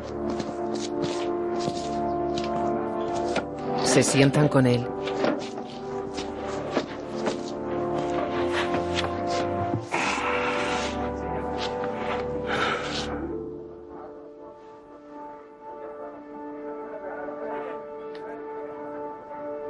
¿Y ahora qué hacemos?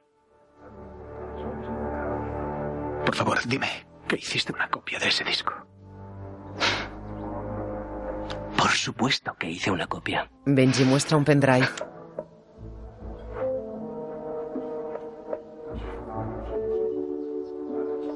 ¿A dónde vamos? Ethan queda pensativo. El Big Ben marca las nueve. Ilsa camina junto al Támesis y se sienta en un banco junto a un hombre con gafas. Deja el pendrive sobre un periódico.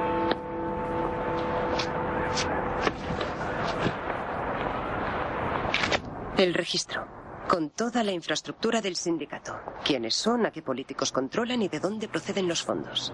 Es todo lo que quieren saber. ¿Qué te hace pensar que este supuesto registro es auténtico? ¿Por qué iba a quererlo Lane con tanto anhelo si no lo fuera? ¿Y por qué iba a permitir que lo tuvieras tú?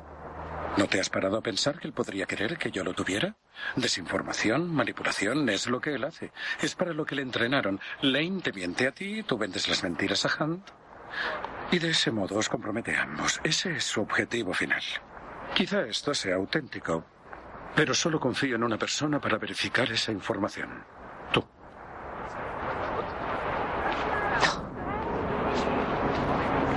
Mis órdenes eran entregarle información sobre el Tus sindicato. órdenes eran infiltrarte en el sindicato para que supiéramos más cosas de ellos de primera mano. Este registro no es una prueba, sino un examen y la forma de aprobarlo es volver allí. No puedo hacer eso. Ya he traicionado la confianza de Lane demasiadas veces. En todos los casos lo hiciste por voluntad propia. Se disponía a torturar y a matar a un agente estadounidense. Si lo hubieras permitido, todavía tendrías la confianza de Lane. Este oficio es así. Eso también lo sabe Hunt. No podía dejar que muriera. Es nuestro aliado. En los asuntos de Estado, Ilsa, no hay aliados, únicamente intereses comunes. Y en la actualidad, Ethan Hunt es un hombre sin patria. Eso supone que matarle sea decididamente menos complicado. ¿Está ordenándome que mate a Hunt? Por favor, no soy tan tosco, no. Lane será quien te lo ordene. Y para recuperar su confianza, tú aceptarás. Usted me envió a realizar un trabajo. Y yo lo he hecho. Quiero que usted me reincorpore. Quizá debo recordarte que tú tampoco tienes patria. El director de la CIA me llamó preguntándome por ti para proteger tu misión. Claro está, yo le mentí. Así que para ellos eres una asesina mercenaria, es decir, un blanco al que disparar. Solo unos pocos elegidos conocen tu verdadera identidad. Sería una lástima que lo olvidáramos. Verás, en realidad no hay elección, Ilsa. Vas a volver allí. Ilsa mira el pendrive, lo coge y se marcha.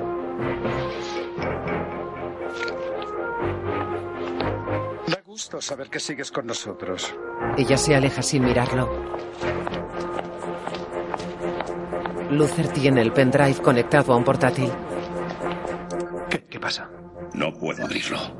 ¿Cómo que no puedes? No puedo, no hay modo de abrirlo. Es una caja roja. ¿Una qué? Una caja roja. El gobierno británico las usa para los secretos de Estado. Eso no pinta bien. Tiene un triple cifrado. Para acceder a ella necesitas las huellas dactilares, el escáner de retina y una frase dicha en voz alta por un individuo en concreto. El mismísimo primer ministro británico. Sí, él. Si lo he entendido bien, no hay registro. Es decir, no tenemos la prueba de que el sindicato existe. Así que vuelta a empezar. Solo que ahora la CIA nos busca a todos. Somos unos genios. Lo que no entiendo es qué hace una caja roja guardada en una cámara de datos privados en Marruecos. ¿Y por qué la querría Lane si no puede abrirla? Si la quiere, seguro que tiene planeado abrirla. Y le hemos ayudado a robarla. Miran a Ethan. Va a ir a por el primer ministro. Sí, así es. La cuestión es cómo. Hay que avisar a los británicos. Sí, al MI6. No, no, Brad. Guarda el teléfono. Vamos a pensarlo un momento. Estamos obligados a avisar a los británicos. No podemos poner en juego la vida del primer ministro, Ethan, solo para que le ganes la partida al tío que te la ha ganado hasta ahora. ¿Crees que se trata de eso? ¿Brad? ¿Vosotros creéis que es eso? Yo creo que en este momento eres incapaz de ver que hay otra solución. Resulta que Ethan a veces es el único capaz de ver la única solución. Y si se equivoca, lo que pasó en Viena se volverá a repetir. No, tú no le conoces. Como él se empeñe en que ocurra algo, no hay forma de impedirlo. Por eso hay que avisar al gobierno británico. Puede que eso sea exactamente lo que está buscando. ¿Sabes lo que estás diciendo? Avisaremos a los británicos. No, vamos a buscar a Lane y le detendremos antes de que secuestre al primer ministro.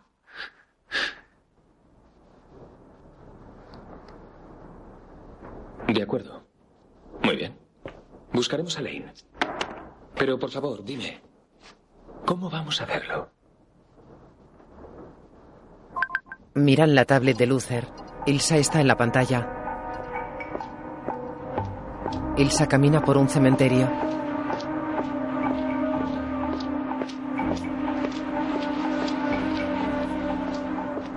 Winter y otro bajan de un Range Rover negro. Se acerca a Ilsa. Ella le da el pendrive. Él hace una seña. Ella le da su pistola.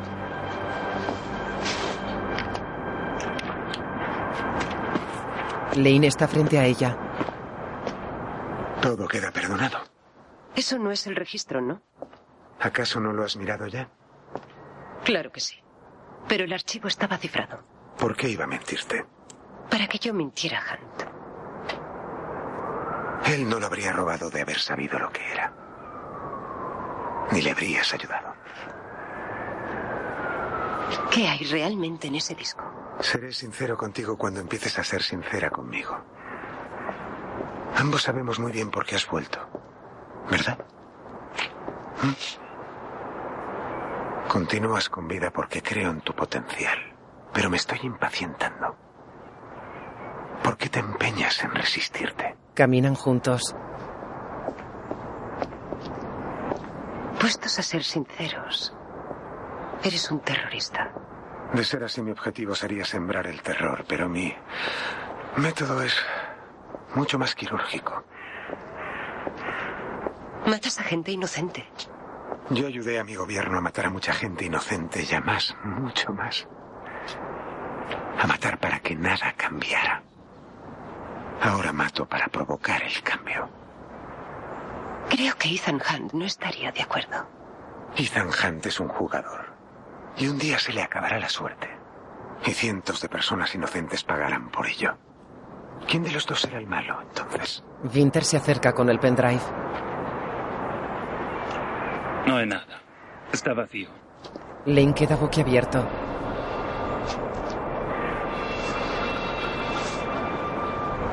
Levanta la mano y la pone nervioso sobre la cara de Ilsa.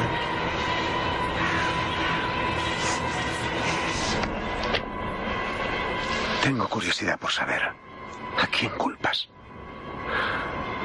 Es lo que va a ocurrir ahora. La suelta. Ella camina entre el gentío de un centro comercial. Lleva abrigo y vestido negros y la melena suelta.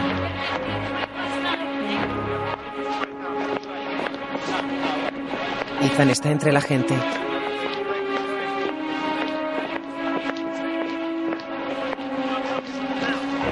Ella se para cerca de él. Mira hacia atrás. Benji la saluda. Brandt está cerca de ellos.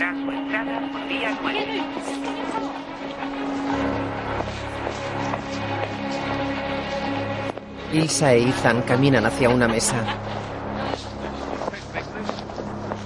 ¿Es ella? Es ella. Ilsa e Ethan se sientan. Debo decir que se te dan bien las motos. Ethan. Solo harías tu trabajo. Y ahí queda zanjado el tema. Adley dijo que lo entenderías. ¿Adley? ¿Tu jefe en la inteligencia británica? Y no te ha reincorporado. Aún habiéndole entregado el disco. Sabías perfectamente que estaba vacío. No, eso, eso es mentira. El disco que ella me quitó era una copia idéntica. ¿En algún momento dejaste de tenerlo en tu poder? Queda pensativa. El pendrive está encima del periódico en el banco. Ella lo coge y se va. Adley levanta el periódico y descubre su móvil. Archivos borrados. Cuidado que vivas o mueras.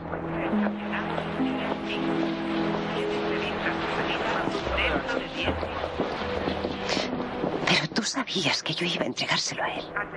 Eso esperaba. Y esperaba que sirviera para sacarte de allí. Para, para. De modo que Lane no tiene el disco, solo nosotros. Tengo una pregunta. Si el disco estaba en blanco, ¿por qué ella sigue viva? A menos, claro, que Lane quisiera que la encontrásemos. Ahora, ¿para quién trabajas? Para Lane, Adley, para tu gobierno, para el mío, da lo mismo. Creemos que luchamos para el bando bueno porque es lo que decidimos creer. ¿A dónde nos lleva eso?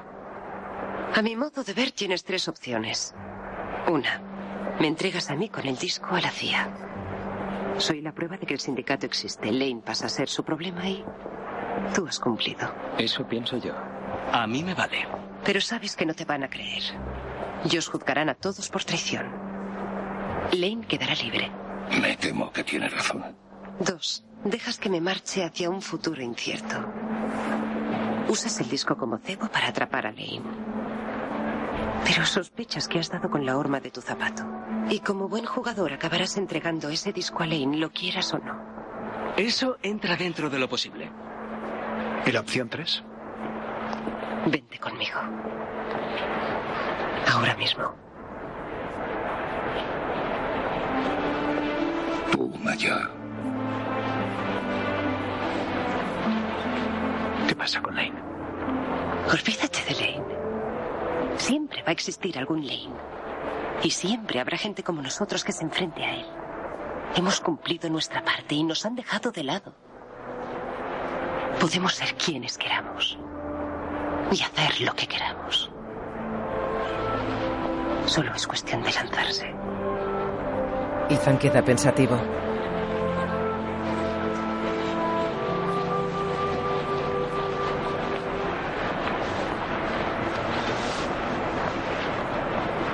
Lane te ha dado un mensaje para mí, ¿verdad? Te he salvado la vida dos veces, no habrá una tercera. ¿Cuál es el mensaje?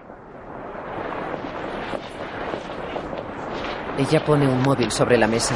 Todos se llevan la mano al oído. Buscan con la mirada. Benji. En la pantalla del móvil meten a Benji en un coche.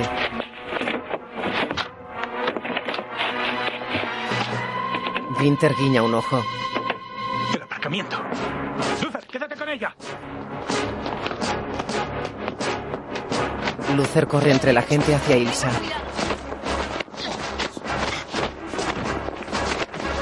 La mesa está vacía. Ethan y Bran corren por el aparcamiento tras una furgoneta negra.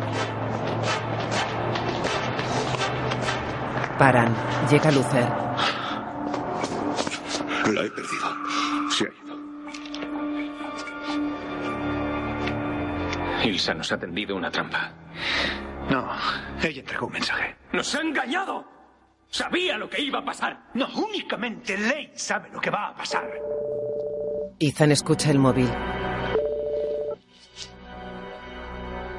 trabajo para usted, Ethan. Y por el bien de su amigo lo va a llevar a cabo. Le escucho.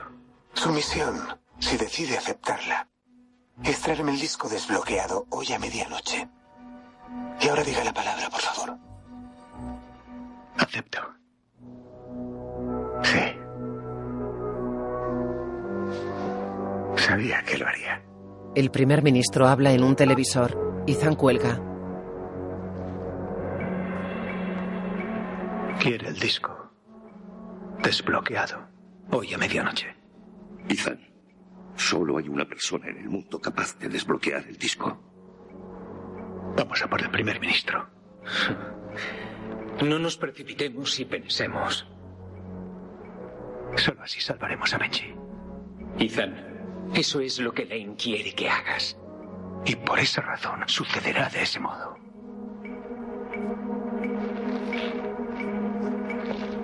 Así venceremos a Lane. Así lo resolveremos todo. ¿Te das cuenta? ¿Te das cuenta? El director de la CIA viaja en un jet privado. Mira una tablet con los dibujos de Ilsa y de Lane y una foto de Ilsa.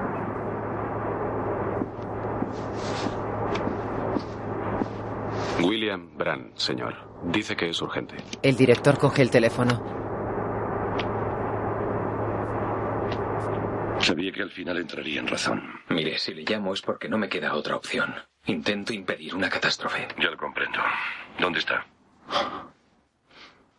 En Londres. Pongan rumbo a Londres inmediatamente. Eh, ¿En qué lugar? Se lo diré cuando aterrice, antes no. No estoy dispuesto a jugar a nada, Brandt. Yo tampoco estoy dispuesto a ver cómo matan a mis amigos.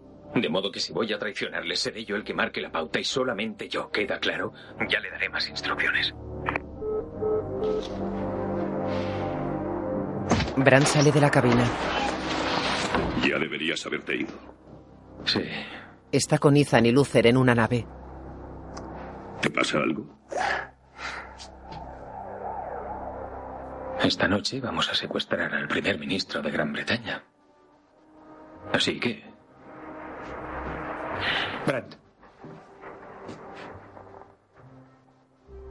No se me ocurre otra forma. A mí tampoco. Pero hacemos lo que sea por un amigo, ¿no?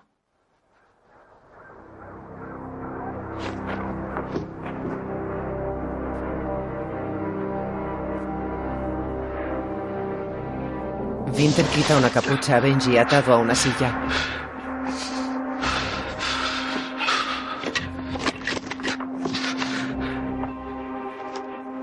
Lane está frente a él.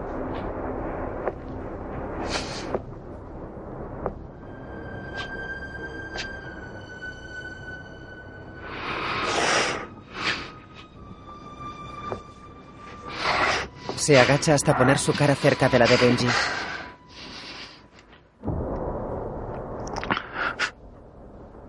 Prepárale, por favor.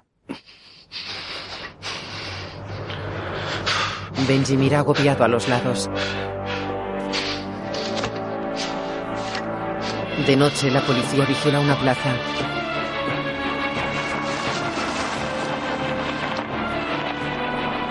El director de la CIA y un escolta bajan de un coche. Se reúne con Bran. Ha hecho bien en llamarme. ¿Dónde está Hunt? Está de camino. No tiene usted mucho tiempo. ¿Qué pretende hacer Hunt? Lo que importa es que está vivo. Y necesito que usted me asegure que va a seguir estándolo. Llegan vehículos escoltados.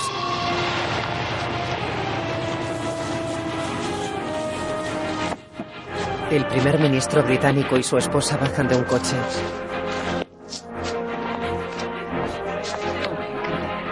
Informado al gobierno británico de que Hunt va tras el primer ministro? Le ayudaré a capturar a Hunt con vida. Ese es el trato.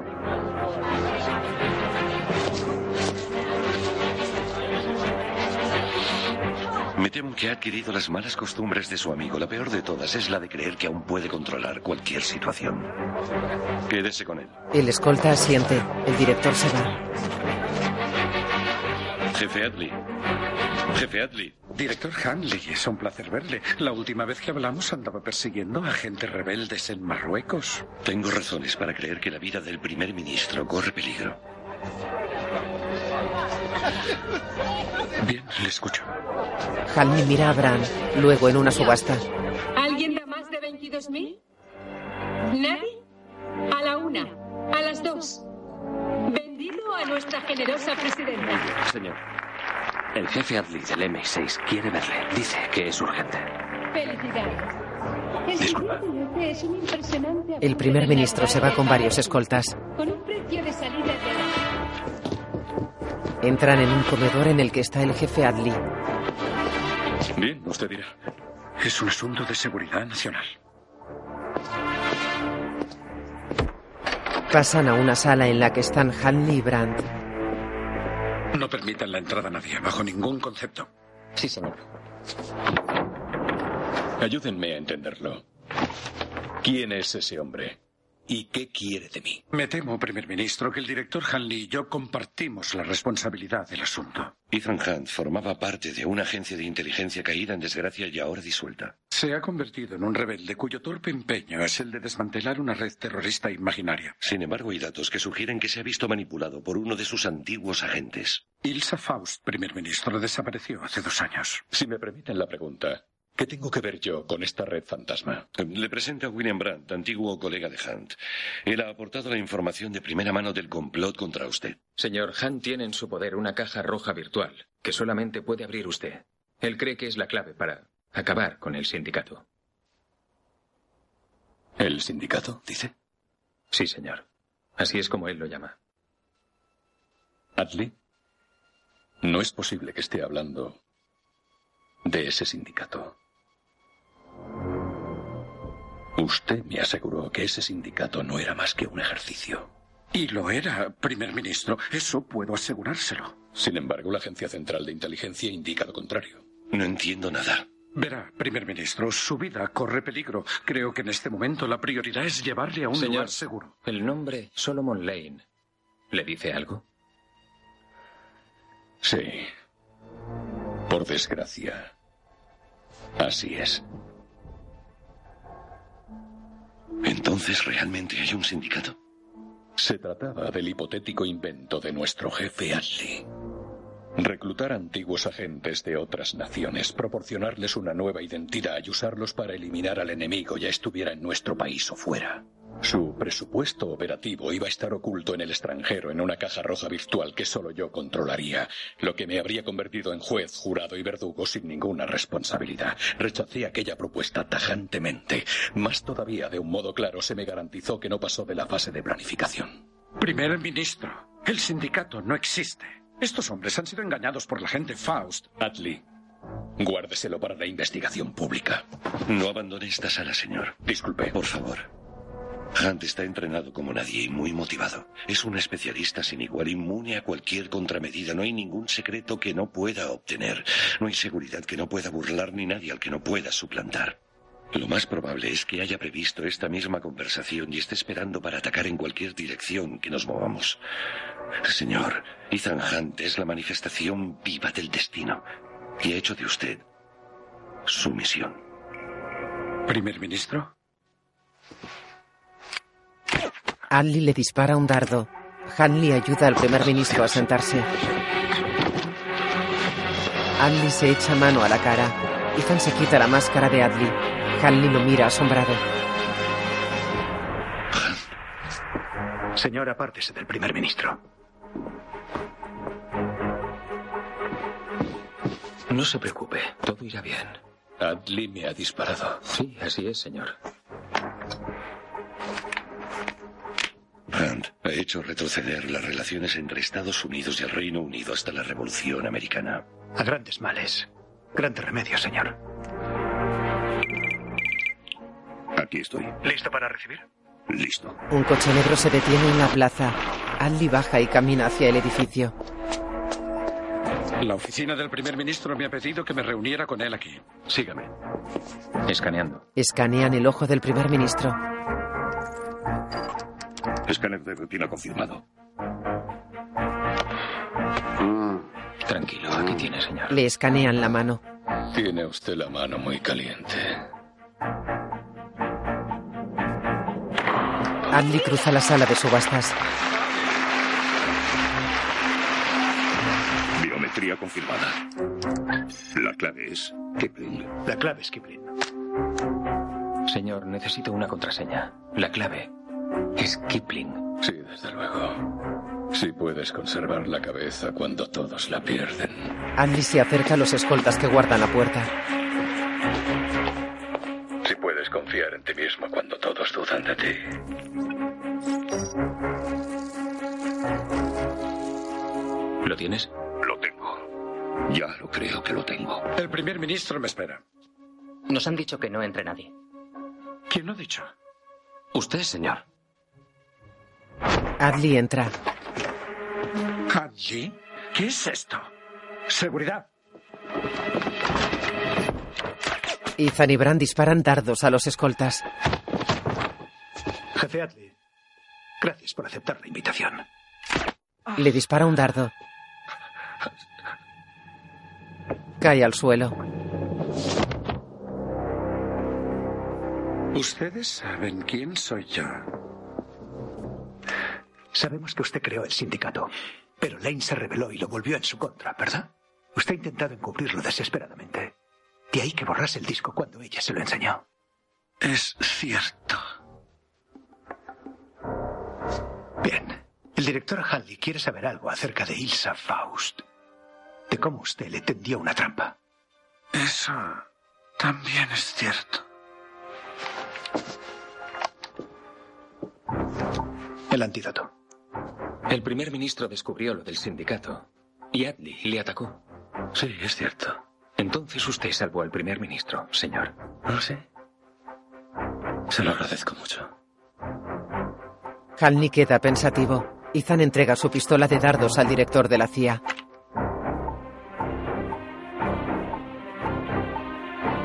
Señor. Lane coge un teléfono. El tiempo se le echa encima, Ethan. Ya tengo lo que quiere. ¿A dónde voy? Lane mira por la ventana que está frente al Támesis. Luther manipula un taladro. Un coche entra en la nave.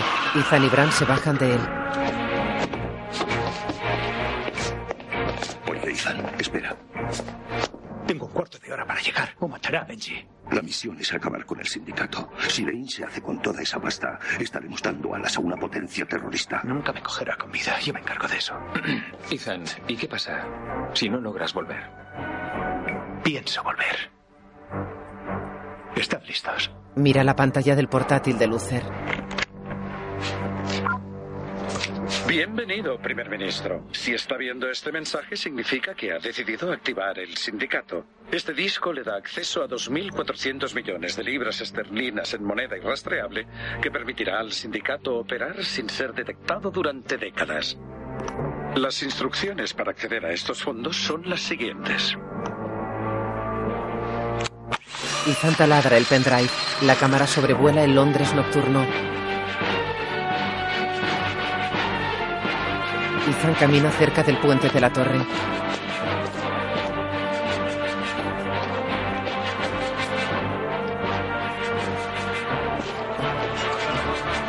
Se detiene y se fija en Ilsa sentada a una mesa con un Benji. Ethan mira a los cinco esbirros que hay por la zona.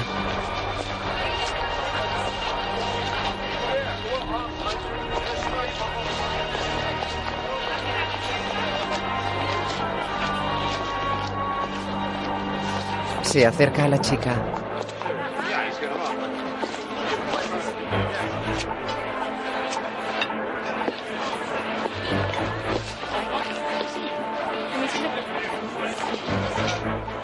Benji lleva un audífono.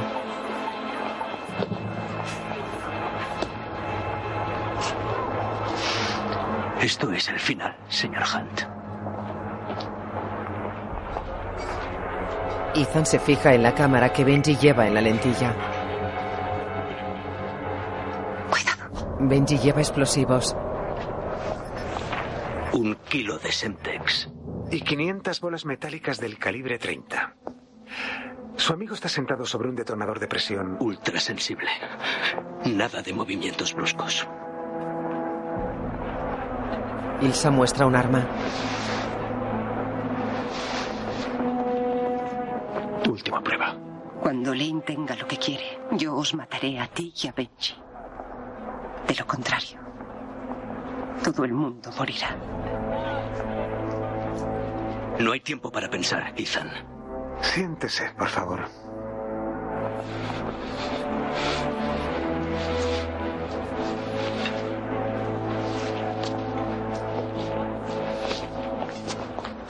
Ethan se sienta.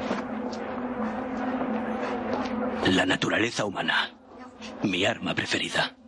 Desde el momento que maté a la joven de la tienda de discos, sabía que no se detendría hasta atraparme. Y sabía que Ilsa no tendría elección. Daba igual que le quebrara la noche que le conoció o que le dejara marchar, que usted la dejara escapar en Marruecos, que ella acudiera a Atli o no. Usted sabía que acabaríamos aquí. ¿Dónde estamos? Y yo le digo que yo también. Le conozco, Lane. De repente un día sufrió una crisis de fe. La vida humana ya no le importaba. Tal vez nunca le importó. ¿Qué más da? Usted mató a demasiada gente inocente sin preguntarse quién daba las órdenes o por qué. Culpa al sistema de que usted sea como es, en vez de a usted mismo. Buscaba venganza. Pero Roma no se destruyó en un día. Necesitaba ayuda y dinero. Sí, y mucho. Y hará lo imposible para conseguirlo. Le aseguro que yo haré que acabe usted en una caja. ¿Dónde está el disco? ¿Dónde está el disco? A usted le gustan los juegos. Le propongo uno. Le daré 50 millones de dólares. Pone una nota frente a los ojos de Benji. Lane la lee en la pantalla de su portátil. Es un banco y una cuenta. Lane teclea el número de cuenta y recibe los 50 millones.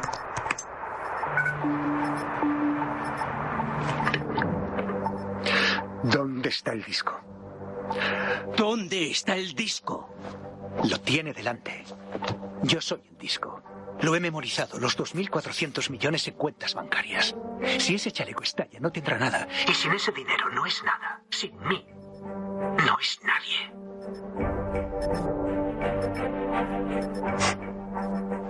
Está pensando que es un farol. Que jamás dejaría morir a mis amigos. Que es imposible que haya memorizado el disco entero. Solo hay una forma de saberlo. Deje libre a Benji.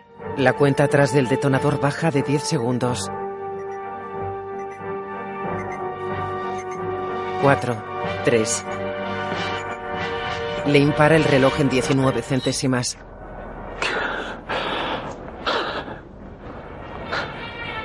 Cogedle. Los esbirros se acercan.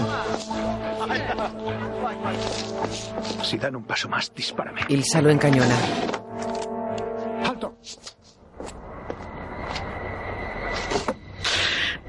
Que te dije que un día te pasarías de la raya? Por cierto, el que habla soy yo, no es él. La única manera de acabar esta, Lane, es que nos veamos usted y yo cara a cara. Solo que esta vez yo no estaré encerrado en una cabina de cristal. ¿Quiere su dinero? El médico de los huesos tendrá que sacármelo a palos. Ya está dejando que Benji se vaya.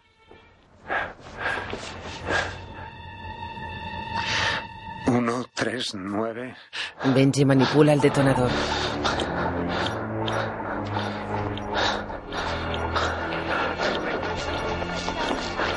Se quita el audífono y la lentilla. Se quita el chaleco bomba y lo envuelve en un abrigo. Ethan le da un móvil. Vete. Ethan, Brad y Luther te esperan. Benji se va.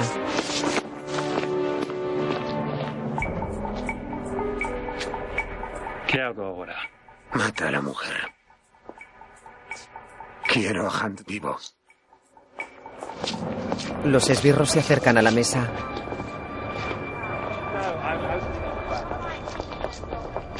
Winter y la pareja se miran.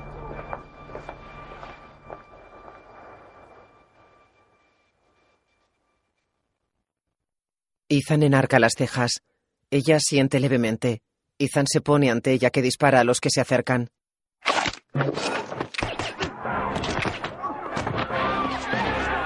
Ethan le quita la pistola y dispara a los esbirros. Se terminan las balas. Huyen. Winter los persigue. Luther taladra una placa de metacrilato.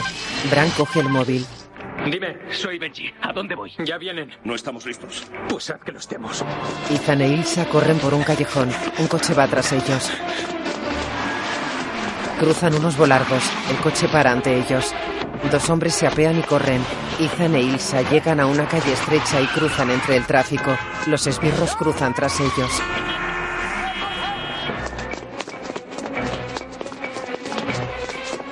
Se detienen. Entran en un callejón.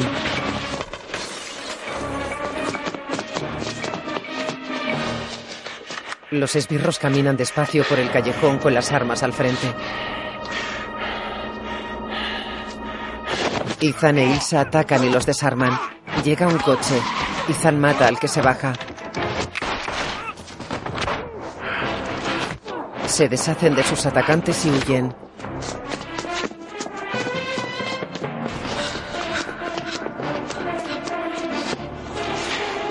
Un coche les corta el paso. Matan a los ocupantes y siguen corriendo. Un esbirro corre tras ellos. Llegan a un estrecho callejón. Ethan muestra el arma sin balas. Miran al extremo del callejón. Ilsa corre. Ethan se esconde. Llega el esbirro. Ethan salta sobre él y caen dentro de una casa. Winter ataca a Ilsa. Ella vuelve al callejón. Winter corre tras ella. Ethan y el otro esbirro caen a la calle desde una ventana. Ethan se levanta aturdido. El otro se queda en el suelo.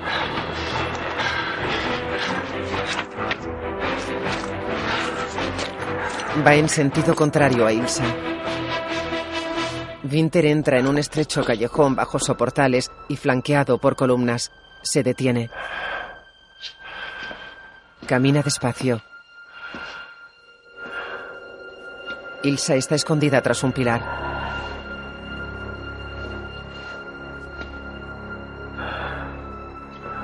Va a otro pilar en sentido contrario a Winter.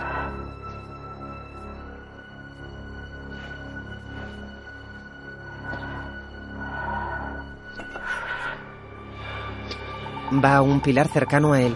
Lleva un cuchillo. Ataca. Él pierde su pistola y tira a Ilsa al suelo. Se mira la herida del brazo. Ella se levanta con el cuchillo. Él saca otro cuchillo. Ahora veamos de qué estás hecha. Luchan. Ethan corre cojeando por una calle. Un coche para ante los volardos que impiden el paso. Ethan se para y lo mira. Lane baja del coche.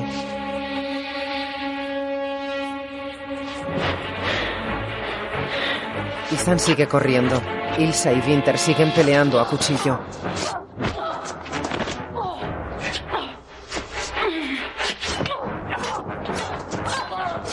Él le hace un corte. Le hace otro en la espalda. Ella le corta en una pierna.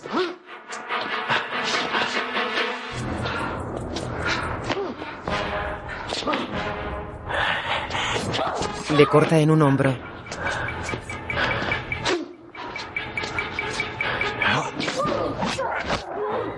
Traban sus brazos. Ella se sube a los hombros de él y le clava el cuchillo en el pecho.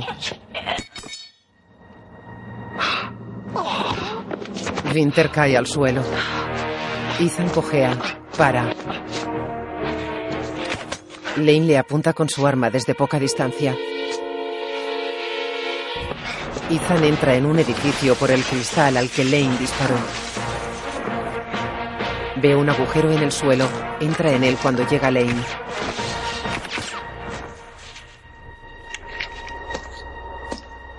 Lane se acerca al agujero.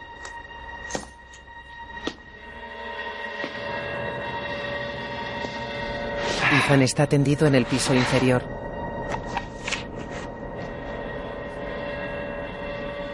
Lane entra por el agujero.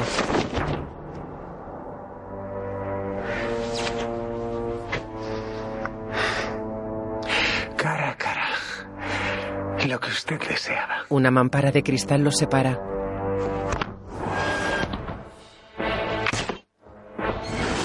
Un cubo de cristal blindado se cierra sobre Lane.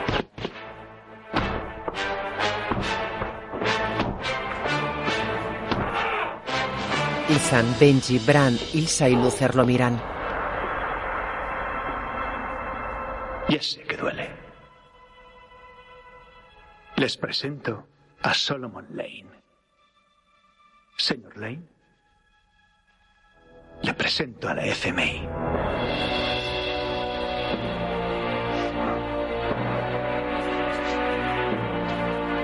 Benji abre una espita. El cubo de cristal se llena de humo blanco. Lane apunta a Ethan.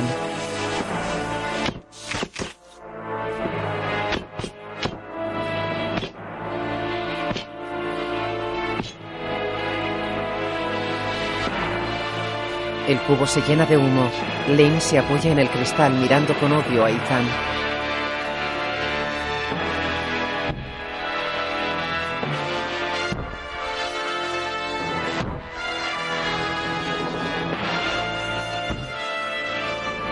El humo oculta a Lane. Benji enciende la luz. Están en la nave. Ethan empuja el cubo y lo hace caer.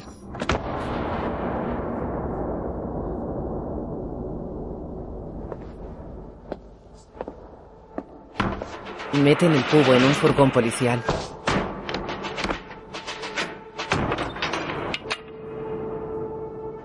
Ilsa está junto a la puerta abierta del coche. Ethan está tras ella.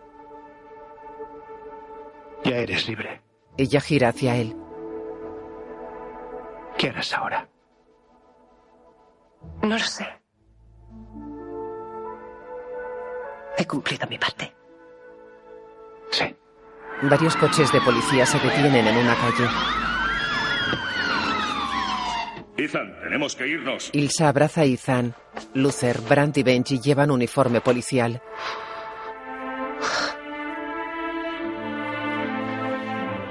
Tienes que darte prisa. Suerte. Se separan. Ella entra en el coche.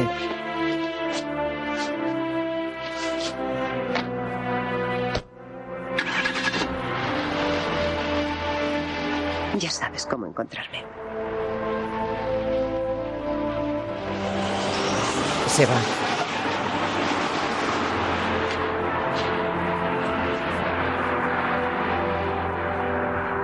Hanley está sentado ante un comité.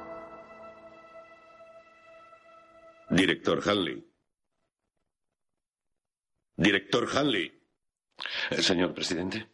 Hace seis meses se presentó ante este comité exigiendo la disolución de la FMI. Así es, señor. ¿Cómo explica su declaración de hoy? Es muy sencillo. Teníamos razones para creer que el sindicato se había infiltrado en nuestro gobierno al más alto nivel. Para que nuestro hombre pudiera infiltrarse en esa organización, su tapadera debía ser absoluta. Los que conocíamos la operación completa éramos un puñado de hombres de la FMI y yo. Entiendo que la clausura de la FMI formaba parte de un elaborado plan para sacar a la luz a ese sindicato. Exacto, señor. Y por eso está usted hoy aquí, solicitando la reinstauración de la FMI. Sí, así es, señor. No sé si el comité aprobará sus métodos, director Hanley. A grandes males, grandes remedios, señor presidente. ¿Y usted, señor Brandt? ¿Cómo puede justificar este engaño? No puedo confirmar ni negar detalles de ninguna operación sin la aprobación del secretario. El presidente los mira serio. Hanley y Brandt caminan por un pasillo. Bienvenido a la FMI, señor secretario. Una mecha se prende. Ethan cruza la pantalla corriendo. La mecha recorre los perfiles de distintas fotografías y forma los nombres de los actores que aparecen junto a fotografías de sus personajes. Luther, Bing Reigns, Benji, Simon Pegg, Bran, Jeremy Renner, el director Hanley, Alec Baldwin, Solomon Lane, Sean Harris, Ilsa, Rebecca Ferguson, Ethan Hunt, Tom Cruise.